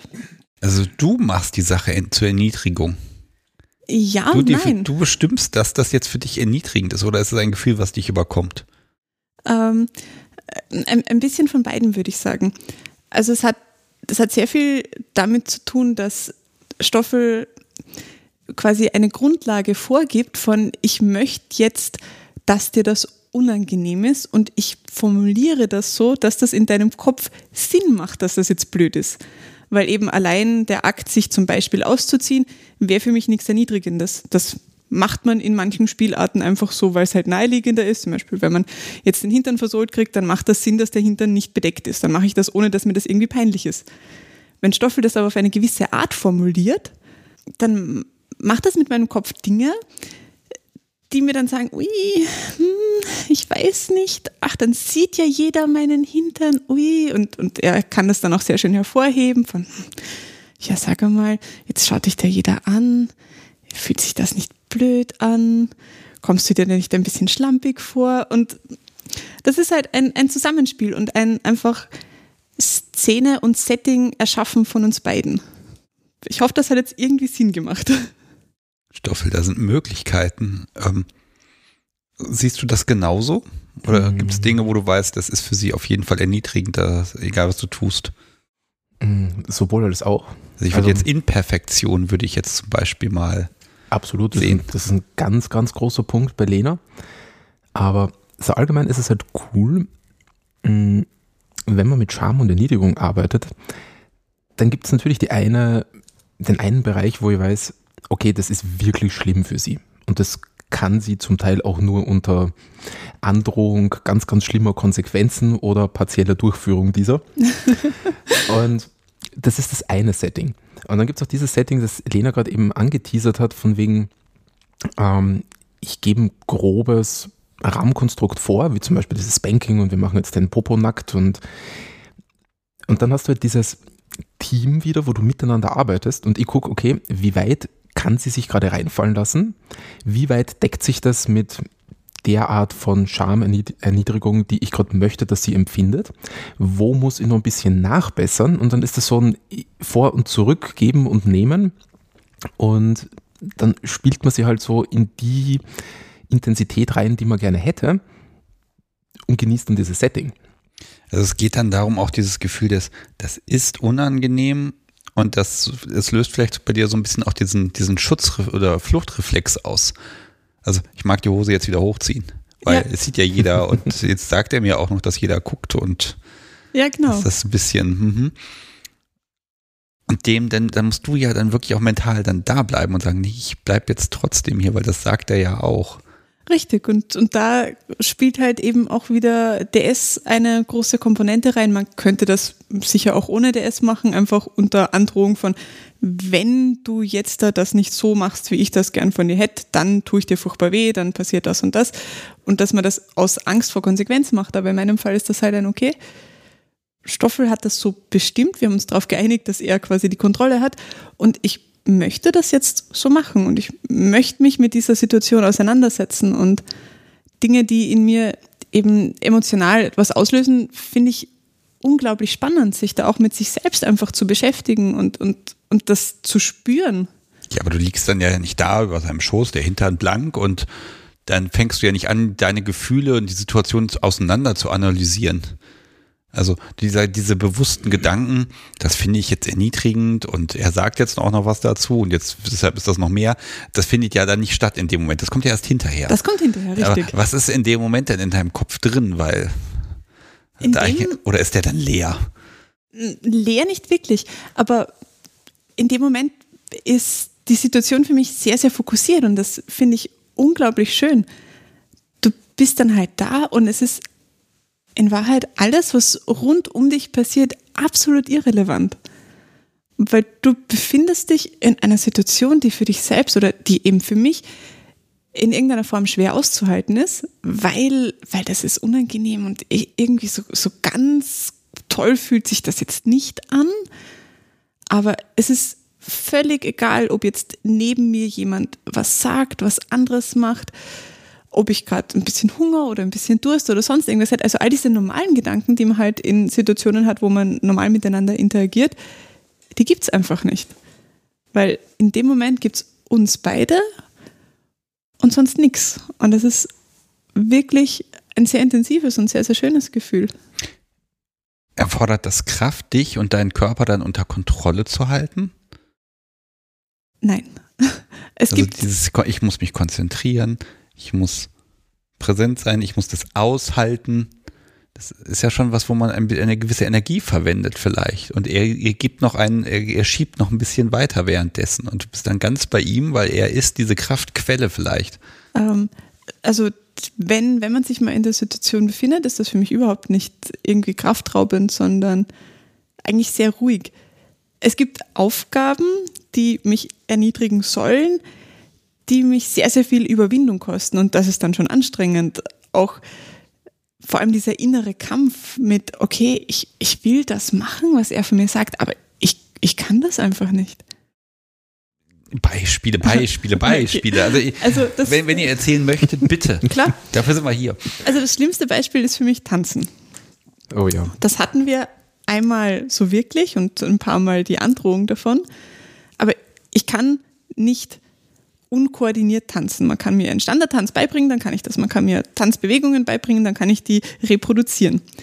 Aber wenn man mir Musik anmacht und sagt, so, und jetzt tanze mal, das, das, geht einfach nicht. Das fühlt sich für mich so unnatürlich an und ich fühle mich wie ein Idiot, wenn ich das mache. Stoffel, sieht das dann auch so aus? Ich mag jetzt nur einmal diese Selbst- und also Fremdwahrnehmung einfach mal abgleichen an der Stelle. Kann ja sein, dass das für sie fürchterlich erniedrigend ist und der Wahnsinn ist. Und du sagst, das sieht total toll aus. Ich weiß gar nicht, was sie hat, aber ich mache es halt, weil sie findet es erniedrigend. Also ist ihre eigene Wahrnehmung da realistisch? Mm, kann ich dir so gar nicht ad hoc beantworten, weil es für sie so schlimm ist, dass wir noch nicht bis zu dem Punkt durchgedrungen sind, wo sie tatsächlich frei getanzt hat. Sondern sie macht dann halt nach Androhung und Auslösung diverser echt schrecklicher Konsequenzen äh, ein paar Bewegungen, die halt Bewegungen sind und im besten Fall nur im Takt passieren, äh, die fernab von Tanzen sind. Und du merkst in dem Moment schon, dass das so heftig und so schlimm und so fordernd für sie ist, ähm, dass man dann echt aufpassen muss, wie viel man dann noch, noch nachsetzt. Also äh, da geht es gar nicht so ums Tanzen und was sie tut und ja, kann ich so nicht beurteilen, sondern eher um dieses, es ist fast ein Grenzspiel, wo du guckst, okay, mache ich jetzt die schlimmste aller Konsequenzen oder koste ich diesen Moment jetzt einfach nur 10 Minuten, 15 Minuten aus und dann ist sie eh durch. Wir sind heute Abend ja zufälligerweise auf einer Party, wo man tanzen kann. Oh Gott, nein. Ich sag das ja nur. Ähm, ist mir nicht entgangen. Okay, okay, also, also, ihre, also, also, ihre Wahrnehmung ist da schon realistisch. Also das würdest du jetzt nicht als Tanzen bezeichnen. Also es hätte ja sein können, dass sie begnadet tanzt und das sieht großartig aus und das ist halt nur für sie im Selbstbild so, ne? Mm, es geht um den Punkt, sie überhaupt dazu zu zwingen, sich anzufangen, also damit anzufangen, sich zu bewegen. Und allein das ist das Spiel an sich. Das, das, das, das fällt ihr so schwer. Und das ist für sie im Kopf so extrem, dass du allein mit dem Setting schon spielen kannst. Und wir waren noch nicht an dem Punkt zu sagen, okay, du machst jetzt fünf Minuten da Solo im Impro-Tanz. Ähm, Im Käfig auf sehr, der Bühne. Sehr weit weg. Aber ich, ich glaube schon, also Lena ist jetzt kein bewegungsunbegabter Mensch. Äh, die Dame war auch sehr, sehr lange Cheerleaderin. Und ich denke, wenn dieser Punkt mal bricht und sie tatsächlich anfangen wird, sie in irgendeiner Form frei zur Musik zu bewegen, dann wird es schon ziemlich gut ausschauen. Ich weiß aber nicht, wie schnell wir den Punkt erreichen wollen, weil es einfach so schön ist zu sehen, wie sie sich windet und ziert, das zu tun. Ja, du, du würdest dir das Spiel dann wegnehmen. Also das ist dann nicht aber ein. Da aber da, da, könnte man ja sagen, nein, da kannst du ja mit ihr arbeiten und sie über ihre eigenen Grenzen hinwegtragen und ihr neue Kompetenzen vermitteln. Aber man muss ja nicht sein Personal nicht zu sehr fördern, dann könnte man ja sonst, ne? also sonst hat man ja nichts mehr zu tun. Also so ein bisschen, also du genießt das viel zu sehr, als dass du sie ihr darüber hinweg hilfst. Das Schöne ist, dass äh, gerade Tanzen auch etwas ist, was mich überhaupt nicht interessiert. Also ich selbst tanze nicht gern, ich habe nie getanzt, nicht mehr Standardtänzer. Das ist, ich, ich liebe Musik, ich, ich mache selber Musik, ich spiele Gitarre und hatte auch Bands und, und, und ich höre sehr gerne Musik. Das ist das eine, aber dazu sie zu bewegen, das habe ich nie verstanden. Also da, da, bin ich schon am Punkt, äh, also da gehen in die gleiche Richtung wie Lena. Und ich bin auch nicht der Typ, der beim Konzert jetzt äh, dort abhottet oder sonst irgendwas tut. Ich stehe in der ersten Reihe am meinem Platz und gucke mir die ähm, Musiker an, weil ich einfach sehen möchte, wie diese Musik entsteht und habe nie verstanden, wieso man sie dazu bewegen muss. Ähm, von daher ist das ein super schönes Beispiel. Wäre es mir wichtig, mit ihr jetzt zum Beispiel tanzen zu gehen, und wäre es mir wichtig zu sagen, ich möchte, dass du diese Angst verlierst, dann würden wir am Anfang damit sehr viel Spaß haben, würden was Erzieherisches draus machen, um sie dann dorthin zu führen, dass das nicht schambehaftet sein muss. Und dann hätten wir einen schönen Abend in der Disco und würden dort tanzen. Wäre es mir wichtig. Nachdem dem nicht so ist, kann man einfach irrsinnig schön mit dem Ding spielen, weil mir völlig egal ist, ob sie das jemals macht. Und selbst wenn sie es plötzlich tun würde, dann machen wir halt was anderes. Und das ist halt nett zum Spielen. Lena zeigt, Lena, Lena auf. zeigt auf. Ja, genau. ja ich, ich wollte nämlich jetzt ein, ein anderes Beispiel bringen, das da eigentlich ganz gut reinspielt, wenn wir schon bei Musik sind und bei Dingen, die mir unangenehm sind. Mir war es sehr lang auch sehr unangenehm, vor Publikum zu singen. Stimmt, damals genau das gleiche Beispiel, wo es mir wichtig war, dass sie das kann. Genau. Und eben Stoffel hat schon erwähnt, er spielt total gern Gitarre. Wir machen auch äh, zwei, dreimal im Jahr perversen Urlaub, somit dann am Lagerfeuer sitzen und Gitarre spielen. Und da haben wir dann dran gearbeitet. Weiß nicht, ob ich das so nennen würde, aber Stoffel war der erste Mensch, der mich dazu mal gezwungen hat, vor Menschen zu singen. Da haben wir noch lange nicht gespielt. Er hat irgendwann gesagt, so, du machst das jetzt da, hier ist meine Gitarre, du spielst mir jetzt was vor und singst mir was vor und bam. Und hat dann sich gedacht, hm, das klingt ganz nett, das könnten wir öfter machen. Und ja, da haben wir dann damals noch gar nichts draus gemacht, aber mittlerweile singe ich sehr regelmäßig und offen vor Leuten und das stört mich überhaupt nicht mehr und es ist mir auch nicht mehr unangenehm. Und ja, also das, das wäre so das Gegenbeispiel dazu. Da war es Stoff halt wichtig, dass das cool ist und dass das geht, weil es ihm Spaß macht. Und jetzt geht das. Richtig. Was wäre denn, wenn du sagst, du möchtest gern tanzen können, unbeschwert? Dann würde ich mir einen Tanzkurs suchen und den besuchen.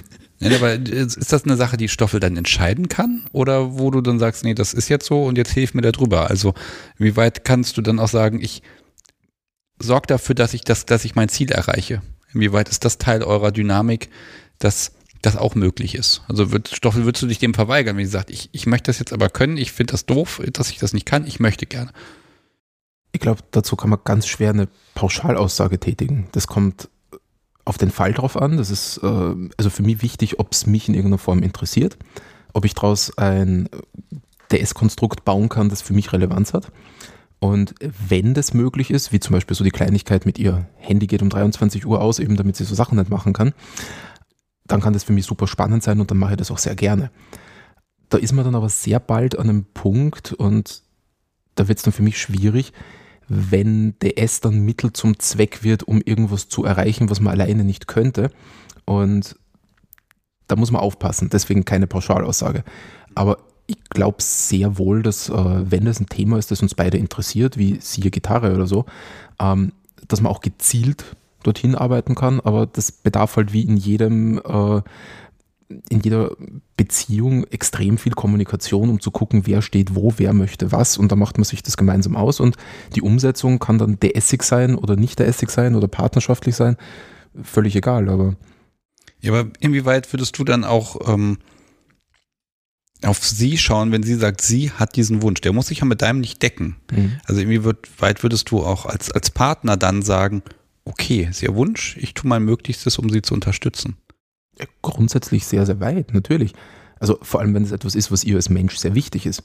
Damit zerstörst du aber eine Spielmöglichkeit, die du mit ihr hast. Also du musst ja dann ein bisschen abwägen. Ich mag so ein bisschen gucken, wie diese Wichtigkeiten äh, verteilt sind bei dir. Ne? Weil du hast immer gesagt, wir entscheiden, wir gucken. Ne? Aber wenn sie wirklich mal mit einem Wunsch kommt und sagt, betrifft dich jetzt nicht, aber ich möchte jetzt deine Unterstützung und ja, da eventuell kannst du mit mir das, dieses, dieses spezielle Spiel nicht mehr spielen, ähm, dann musst du ja ein bisschen was auch aufgeben an der Stelle. Ja, ich weiß, worauf du hinaus möchtest, aber sagen wir, bei 99 Prozent der Dinge wäre es so, dass wir uns dann einfach was anderes einfallen lassen. Also wir sind beide relativ kreative Menschen und ich bin selten in die Situation gekommen, dass mir eine Spielmöglichkeit nicht, also gefehlt hätte, von wegen, okay, jetzt ist, jetzt ist das Tanzen weg und jetzt weiß ich nicht mehr, was wir miteinander machen sollen, weil mir fällt nichts mehr ein, wie ich die erniedrigen könnte. Und also die Angst sehe ich gar nicht. Und wenn ihr das jetzt wichtig ist und sie mit was auf, mit, mit, mit dem Thema auf mich zukommt, dann es kommt drauf an. Also wir müssen jetzt ein Fallbeispiel dafür kreieren, damit ihr da irgendwas dazu sagen könnt. Aber ich glaube, das Positive in Zusammenhang mit Schämen und so ist, im richtigen Setting kann ich mich für alles schämen. Da richtig. ist das Tanzen jetzt nur ein Beispiel, das mir halt immer und richtig schwer fällt, aber also in Wahrheit ist es schon sehr weit gefächert, was wir in dem Bereich miteinander tun können. Hm. Okay, ich, ich lasse da mal locker. Stoffel, Erniedrigung, was, was ist das, was ist das, die Sache daran, die dir Freude macht? ich meine, was in ihrem Kopf jetzt vorgeht, das ist eine ganze Menge und auch hinterher, aber ja, was ist so, wo du sagst, ja, und deshalb finde ich das gut. Also dazu möchte ich eigentlich mal äh, differenzieren zwischen Schämen und Erniedrigung, weil wenn sie jetzt sagt, wir nehmen das Tanzen, dann ist das für mich weniger Erniedrigung, sondern es geht eher in die Richtung Scham. Sie muss etwas tun, wofür sie sich schämt, was jetzt nicht den an sich erniedrigenden Faktor hat, den ich da irgendwie mit einbringe. Das kann man auch erniedrigend machen, ja, keine Ahnung, können Sie vorher mit irgendwas ekelhaftem übergießen und dann tanzen lassen, dann wäre es der Overkill. Ähm, aber das ist eher so Richtung Schämen. Und da hat es für mich halt diesen Reiz von, sie muss etwas tun, was sie selbst nicht tun würde. Und dann hast du diesen inneren Zwang bei ihr, den ich unglaublich schön genießen kann. Und ich weiß nicht genau, wie ich es beschreiben soll, aber es ist für mich schon schön zuzusehen, wie mein Gegenüber mit irgendetwas Probleme hat, aber es dann trotzdem tut. Warum tut sie es denn? Also, also ist, was, ist es dein Wort, dein Wille, der geschehe? Also, die, ist das ja, das ist doch der Moment, wo der Machtrausch kommt und wo der sich Bahn bricht und sagt, ja, ich will das so und es passiert und es kostet sie Überwindung und Energie und alles, aber ich will es so, dann macht sie das. Ist auch ein großartiger Moment. Das beschreibst du gerade sehr romantisiert. Ich glaube, dass die Wahrheit eigentlich viel einfacher ist. Ähm, du hast da einen Menschen, der etwas nicht gut findet, aber gleichzeitig die Tatsache, es nicht gut zu finden, gut findet. Und dann kommt jemand wie ich her und sagt, du machst das jetzt. Und ich bin in dem Moment für sie dann quasi der Schalter, der ihr diese Überlegung, ich mache das jetzt einfach, weil ich es mal ausprobieren will, wegnimmt und sagt, okay, du machst das jetzt und ich bin die Ausrede dafür, dass sie das jetzt tun muss. Und that's it. Das ist also gar keine Erniedrigung in dem Sinne, also dieses, vielleicht ist das ein Begriffsproblem. Also Lena, vielleicht ist es gar nicht die Erniedrigung, die ich jetzt meine, dieses, dass du dich wirklich erniedrigt auch fühlst, sondern du hast was, womit du kämpfen kannst. Also ich habe dazu vor ein, vor zwei, drei Monaten, keine Ahnung wie lange es her ist, mal einen, einen Vortrag auf unserem Online-Server gemacht über Schameniedrigung, Demütigung. Und eigentlich müssten wir zwischen diesen drei Begriffen, wenn man es sehr genau nehmen würde, nochmal differenzieren, eben wie der Stoffel gesagt hat.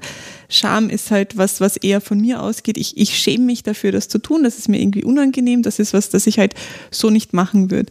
Während Demütigung und Erniedrigung eigentlich eher was sind, das von ihm ausgeht, weil er stellt mich unter sich, wenn er mich erniedrigt. Er, also ich habe halt einen, ich bin weniger wert als er, als jemand anders, als sonst irgendwas, eben diese Erniedrigung.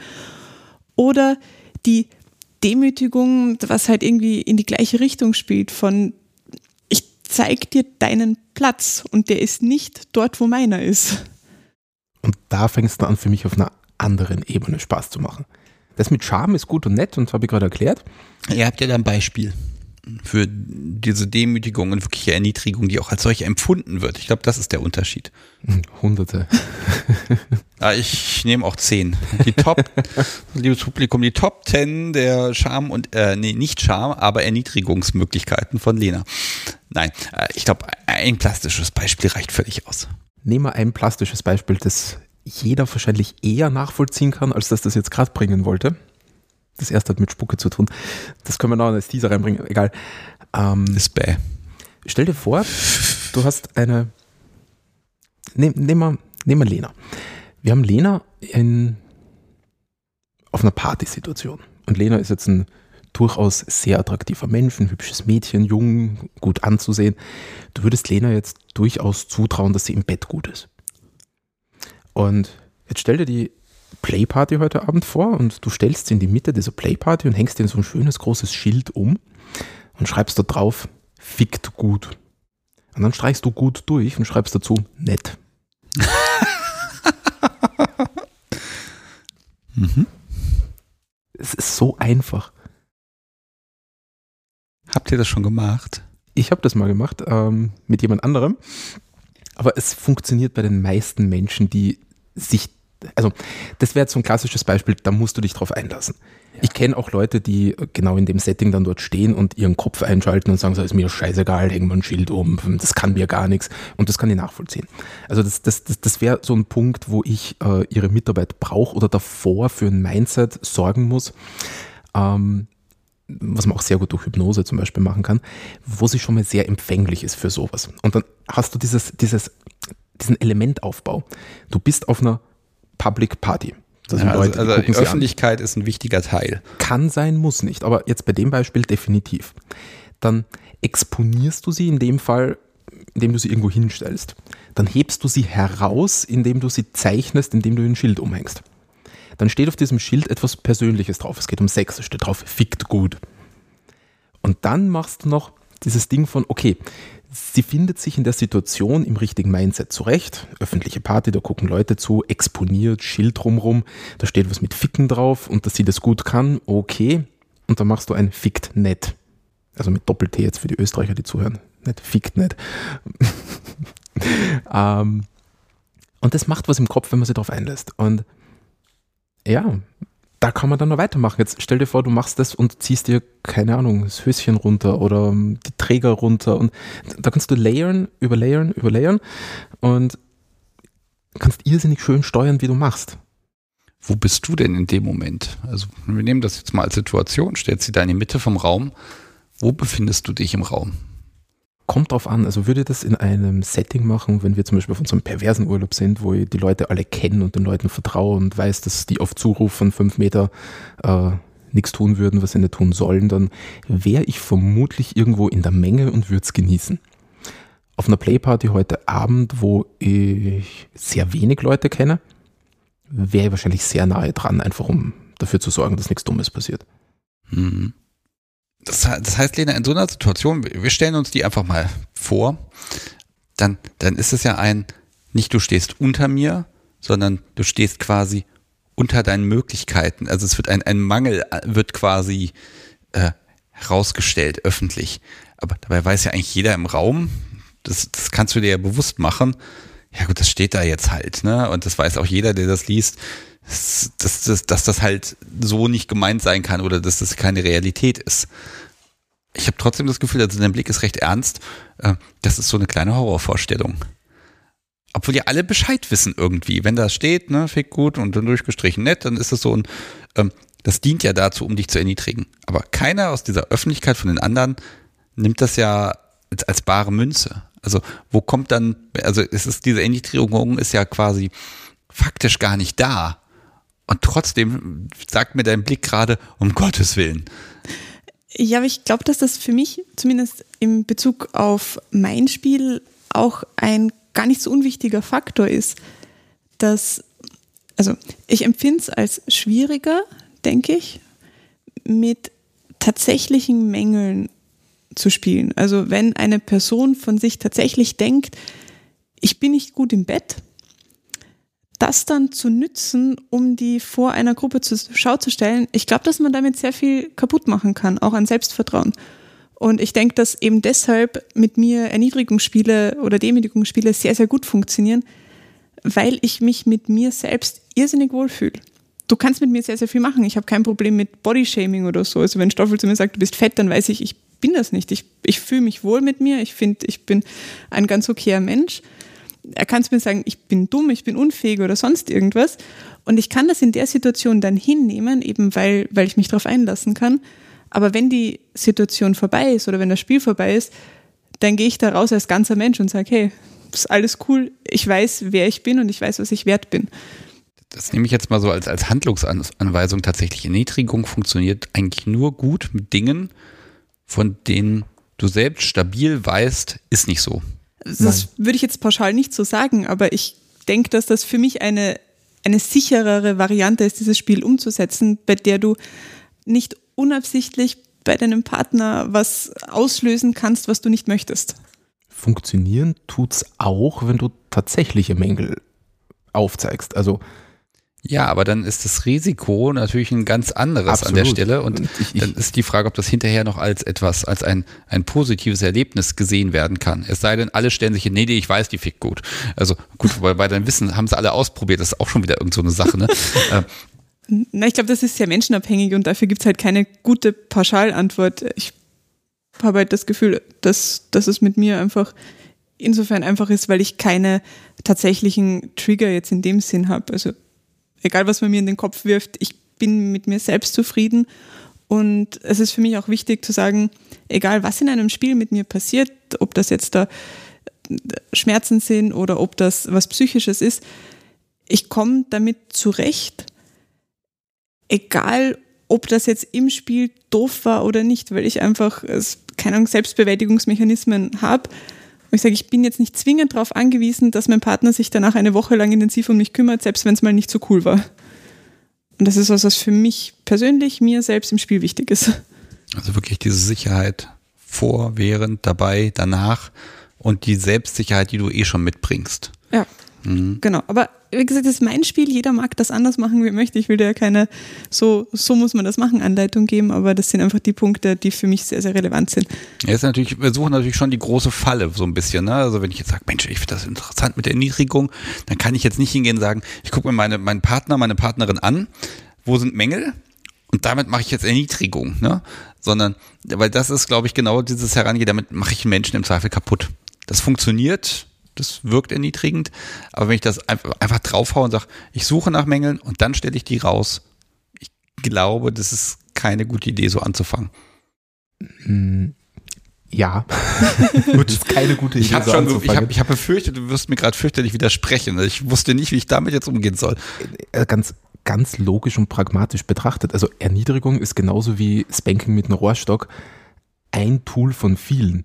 Und so wie jetzt mit einem Partner, den ich nicht kenne, nicht hergehen würde und sage, ich nehme jetzt beliebiges Schlaginstrument und hau da mal volle Kanne drauf, ähm, ist es bei Erniedrigung, also jetzt äh, normalen Menschenverstand äh, und Hausverstand hier einfügen, ähm, ich würde jetzt mit Lena so ein Spieler, vor allem ein öffentliches Spiel, nie im Leben machen, wenn wir davor nicht Stunden Dialog geführt hätten und ich glaube, also und ich zu wissen glauben würde, was in dem Moment in ihrem Kopf abgeht.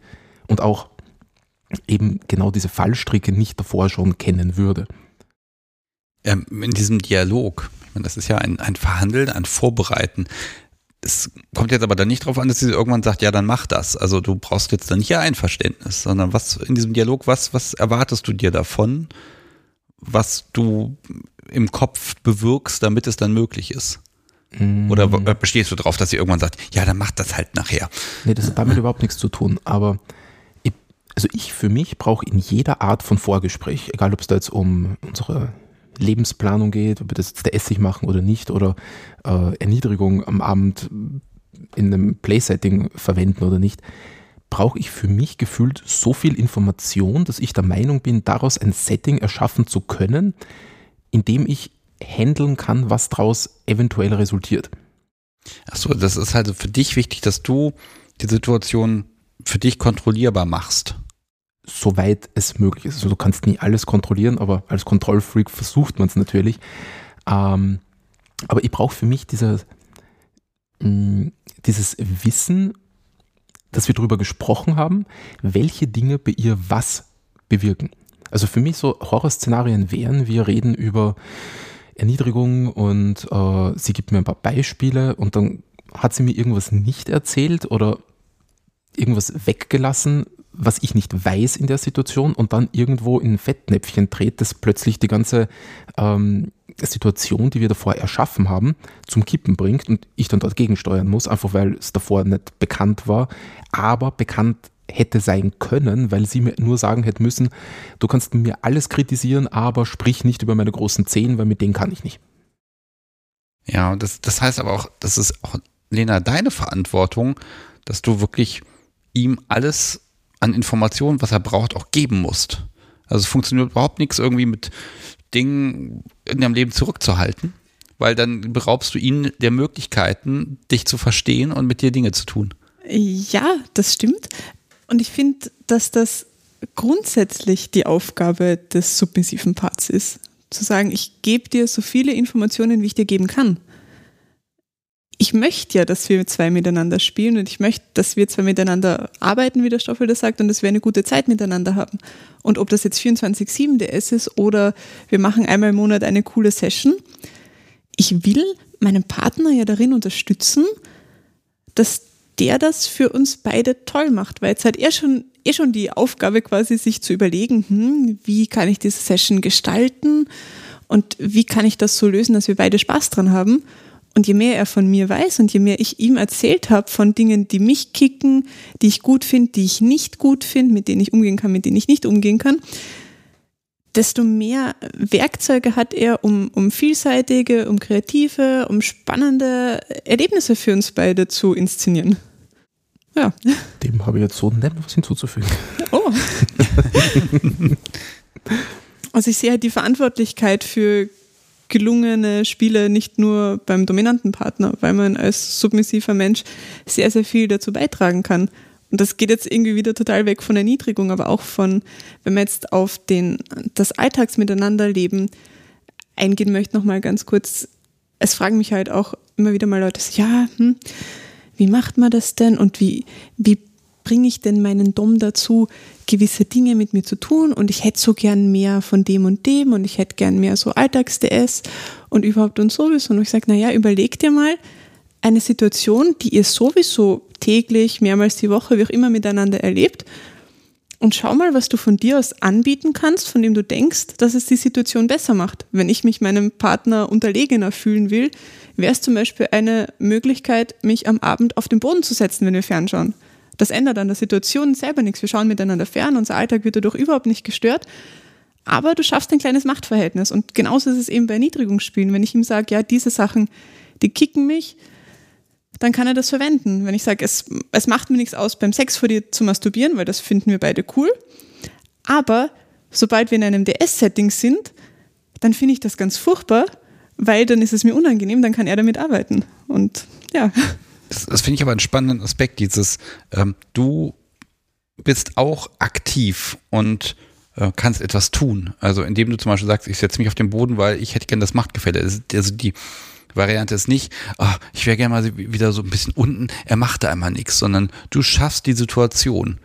Du setzt dich auf den Boden und dann, dann bist du unten und dann hat er ja sogar die Chance noch drauf einzugehen und zu sagen, oh, das finde ich aber gerade gut, den Platz, der steht hier und dann, dann, dann wird das sogar noch verfestigt. Aber die Einladung sprichst du erstmal aus durch Handlung.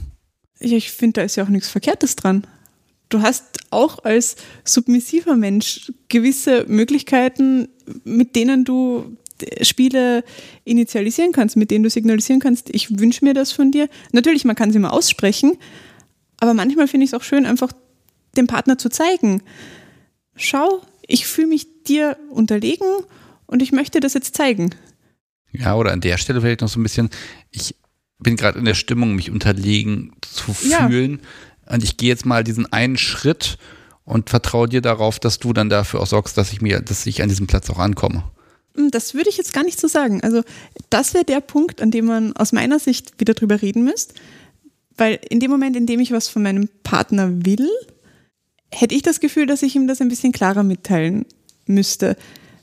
Für mich wäre eben so eine Situation, wie ich setze mich am Abend vor ihm auf den Boden, nicht zwingend damit verbunden, dass ich möchte, dass er was mit, ihr mach, mit mir macht, weil das ja heißen wird, dass wenn er es nicht macht, dann bin ich irgendwie enttäuscht.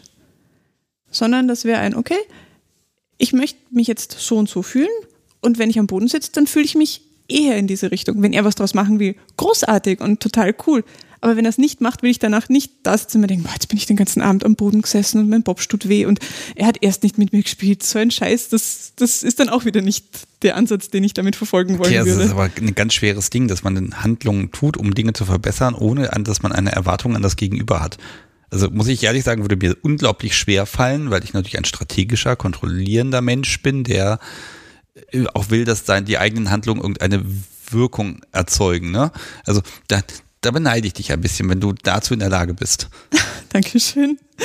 Aber es, es, ich finde, es funktioniert und, und also bei uns funktioniert es zumindest. Und dadurch, dass es mir halt nicht darum geht, beständig bespielt zu werden und dass eben Spielen an sich was unglaublich Schönes und Intensives ist, aber eben dieses tägliche Gefühl von, wie wir miteinander umgehen, das für mich wichtiger ist, reichen oft solche kleinen Dinge. Das, da macht es die Einfachstoffe, ne? Oder sie arbeitet mit und nicht gegen dich. Ich denke, das ist einfach genau der Punkt von, ich erwähne es ja ständig, das ist Teamwork, man macht es gemeinsam. Das ist die Art und Weise, wie man in meiner Welt, ähm, so wie ich mir das als Utopie vorstelle, ähm, die Dinge angeht. Und gerade das sind so wunderschöne Beispiele mit, nehmen wir jetzt das Beispiel von, wir gucken am Abend fern und sie sitzt am Boden, dann ist das einfach ein subtiles Zeichen von, hey, ich fühle mich in dieser Rolle jetzt gerade wohl und lass uns diesen Aspekt etwas näher wieder mal beleuchten. Zum Beispiel, wenn wir jetzt zwei, drei Tage keine Zeit dafür hatten. Aber es ist kein Zwang da. Das heißt, ich kann einfach daneben sitzen und mir überlegen, möchte ich was tun, möchte ich darauf einsteigen oder genieße einfach nur die Tatsache, dass sie es mir jetzt anbietet und das war's. Und im Gegensatz zu, sie stellt sich vor dir hin und sagt, ich bin gerade super in Submode, kannst du bitte was damit machen? Und ich muss jetzt Entscheidung treffen und sagen, äh, nee, äh, weiß nicht, äh, bring mir mal ein Bierchen oder was auch immer. Ähm, hast du das als Prozess, das heißt, du sitzt auf dem Sofa und äh, genießt den Film oder die Serie oder was immer gerade guckst und sie bietet es am Boden an und wenn in den ersten fünf Minuten ich keine Lust drauf habe, vielleicht habe ich es noch 20 Minuten, vielleicht habe ich es noch 30 Minuten, vielleicht habe ich es gar nicht. Aber es ist so ein schönes Miteinander, wo einfach Dinge ausgetauscht werden. Also ich, ich kenne zum Beispiel. Das, ähm, das bedeutet aber auch, du musst das wahrnehmen. Ja, aber den Top möchte ich sehen, der nicht wahrnimmt, dass sein Gegenüber jetzt plötzlich am Boden sitzt. Ja, da kommen ja strategische Überlegungen. da sitzt sie jetzt, ich sag jetzt mal nichts, aber wenn sie irgendwann da hochkriegt, weil sie dann irgendwie, ne, sagt, ach, das Boden bringt ja nichts, er reagiert ja nicht, ich geh jetzt mal hoch. Das war dann der Moment mit dem Griff in den Nacken noch, nee, nee, da unten ist schon ganz schön, ne? Also, aber da muss man ein bisschen aufpassen. Also dieses strategische, da muss man sich sehr sicher sein, dass das Gegenüber auch das tut, was man, also wie beim Schachspiel, ne? Man muss da ein bisschen vorhersehen, was gleich passiert. Man lebt immer so zwei Minuten in der Zukunft, da wird's gut. also ich, ich sehe die Dinge gar nicht so eng. Es ist einfach, ähm, es passiert sehr häufig, dass von irgendeiner Seite ein Angebot kommt. Und dann nimmt man es oder man's, man nimmt es nicht. Ich wollte gerade vorhin das Beispiel bringen von einem befreundeten Pärchen. Ähm, die haben sowas ähnliches. Also sie, sie hatten, ich glaube, es ist ein Halsband und das liegt immer in einer Schublade. Und wenn sie in Stimmung ist, dann nimmt sie es aus der Schublade raus und legt es auf die Kommode. So dass er sieht, okay, ich wäre jetzt in Stimmung. Mach damit, was du möchtest. Und er hat auf der gleichen ähm, Seite, ähm, das ist so ein Teil, wo du Ringe draufstecken kannst. Und wenn er in Stimmung ist, dann nimmt er seinen Ring runter und steckt den dort drauf. Und so kommunizieren die, ähm, also wenn sie nach Hause kommen und von der Arbeit heimkommen und dann geht einer nur duschen und so weiter, kommunizieren die vorab von wegen, ich wäre potenziell in der Stimmung, falls du was damit tun möchtest. Und dadurch gibst du der anderen Person dann nonverbal dieses Ding von, okay, ich komme jetzt nach Hause, ich gehe jetzt duschen, ich ziehe mir jetzt um. Davor schon diesen Cue von, wenn du möchtest, wir könnten, da liegt das Angebot. Ich bin aber nicht böse, wenn du es nicht annimmst. Und das ist eigentlich eine sehr schöne Sache. Und ob das jetzt über ein Halsband äh, löst, das irgendwo auf einer Kommode liegt oder sie sich auf den Boden setzt, das ist einfach eine Form von Teamarbeit, miteinander kommunizieren. Und jetzt ganz ehrlich, ich meine, wenn wir jetzt drei Tage lang das so spielen, und wir sitzen drei Tage lang am Sofa und sie sitzt drei Tage lang dann am Boden unten, weil sie was initiieren möchte und es passiert gar nichts, dann werden wir vermutlich irgendwann mal drüber reden. Richtig. Zwangsläufig und dann eine Lösung finden. Also wenn du ganz böse bist, sagst du, okay, die Couch passt dir offenbar nicht mehr, dann bestellst du eine neue Couch. Und dann kommt eine neue Couch. Genau. Und wenn sie immer noch nicht drauf sitzen, naja, also ich glaube, das wäre das Schlimmste, was du tun kannst. Ne? Ja, ich habe gesehen, da ist die Lieblingscouch, die nicht mehr gefällt. Ich habe eine neue besorgt, die alte entsorgt. Oh, oh Gott. Tja, wer muss schon miteinander reden? Ne? Richtig. Hm. Ihr beiden, passt auf. Ich habe hier also noch vor dem Schnitt zweieinhalb Stunden stehen. Ähm, ich mache jetzt was, was ich normalerweise nie tue. Also, ähm, also liebes Publikum, diese Folge wird jetzt hier enden. denn ich rieche schon Essen und wir müssen uns hier noch ein bisschen schick machen, weil wir heute Abend irgendwie ausgehen wollen. Und ich, ich wage jetzt mal eine Prognose, das kann klappen oder nicht. Wenn es nicht klappt, werdet ihr das hier eh gar nicht hören, liebes Publikum. Ähm, ich habe ja noch so, so echt schöne Themen auf dem Zettel. Da ist zum Beispiel, Lena hat noch ein kleines Geschäft irgendwo und das läuft irgendwie und darüber würde ich total gerne sprechen. Und dann gibt es noch irgendwie Seminare und ganz viel Libertine und ganz viele Sachen. Hm, ich habe jetzt den waghalsigen Plan zu hoffen, dass wir morgen nicht so fürchterlich im Arsch sein werden dass wir uns vielleicht hier nochmal hinsetzen könnten und vielleicht noch so eine, so eine kleine Mini-Bonus-Folge machen, die ich vielleicht auch nicht zwei, sondern nur eine Woche später veröffentliche, um nochmal da ein bisschen drauf zu gucken. Habt ihr Lust dazu? Würdet ihr mir das ermöglichen? Klar, voll gerne. Definitiv. Also morgen müsst ihr nochmal ran. Das finde ich gut. Ich werde jetzt versuchen, das dem Podcast so wie zu verkaufen. Ähm, Nein, also, weil es ist, ist wirklich umfangreich und ich genieße es wirklich total, so ganz tief da einfach mal reinzuschauen und ich gebe ehrlich zu, ich würde nicht alles genauso machen, aber das ist ja eben eine Sache, die macht man miteinander und kopieren funktioniert in der Regel eh nicht, sondern aber es sind so, schon so Denkansätze, wo man denkt, ach ja, dann kann man mal mit dem Partner drüber sprechen, um zu gucken, äh, wie ist da der Ansatz. Und ihr seid beide sehr gut in der Lage, diese, diese inneren Motive auch in Worte zu fassen. Und dafür bedanke ich mich einfach gerade mal total. Vielen Dank. Dankeschön für die Möglichkeit. Danke für die Einladung. Ist, wir haben sie lange vor uns hergeschoben. Naja, hergeschoben. Herschieben müssen. Ja. Pass auf, dann machen wir jetzt eine ganz mini kurze Verabschiedung mit liebes Publikum dem Versprechen. Eine Woche später erscheint dann noch mehr. Gott, dass ich meine Folge teile, es ist unfassbar. Ähm, aber das kann sonst keiner mehr hören. Also wir gucken auch, dass wir Teil 2 dann so machen, dass man Teil 1 nicht unbedingt komplett gehört haben muss, aber wir werden natürlich verweisen. Ähm, dann werden wir jetzt hier mal gucken, was in der Küche so brutzelt und wie wir irgendwie uns hier alle fertig gemacht kriegen. Und äh, ja, liebes Publikum, bis nächste Woche. Und euch beiden sage ich jetzt nicht Tschüss, sondern einfach nur bis morgen, auf dass wir da noch lebendig genug sind, um in Mikrofone zu reden. Sehr gut. Also bis morgen. So machen wir Bis morgen und bis in einer Woche fürs Publikum. Genau. Absolut. So, tschüss. Tschüss.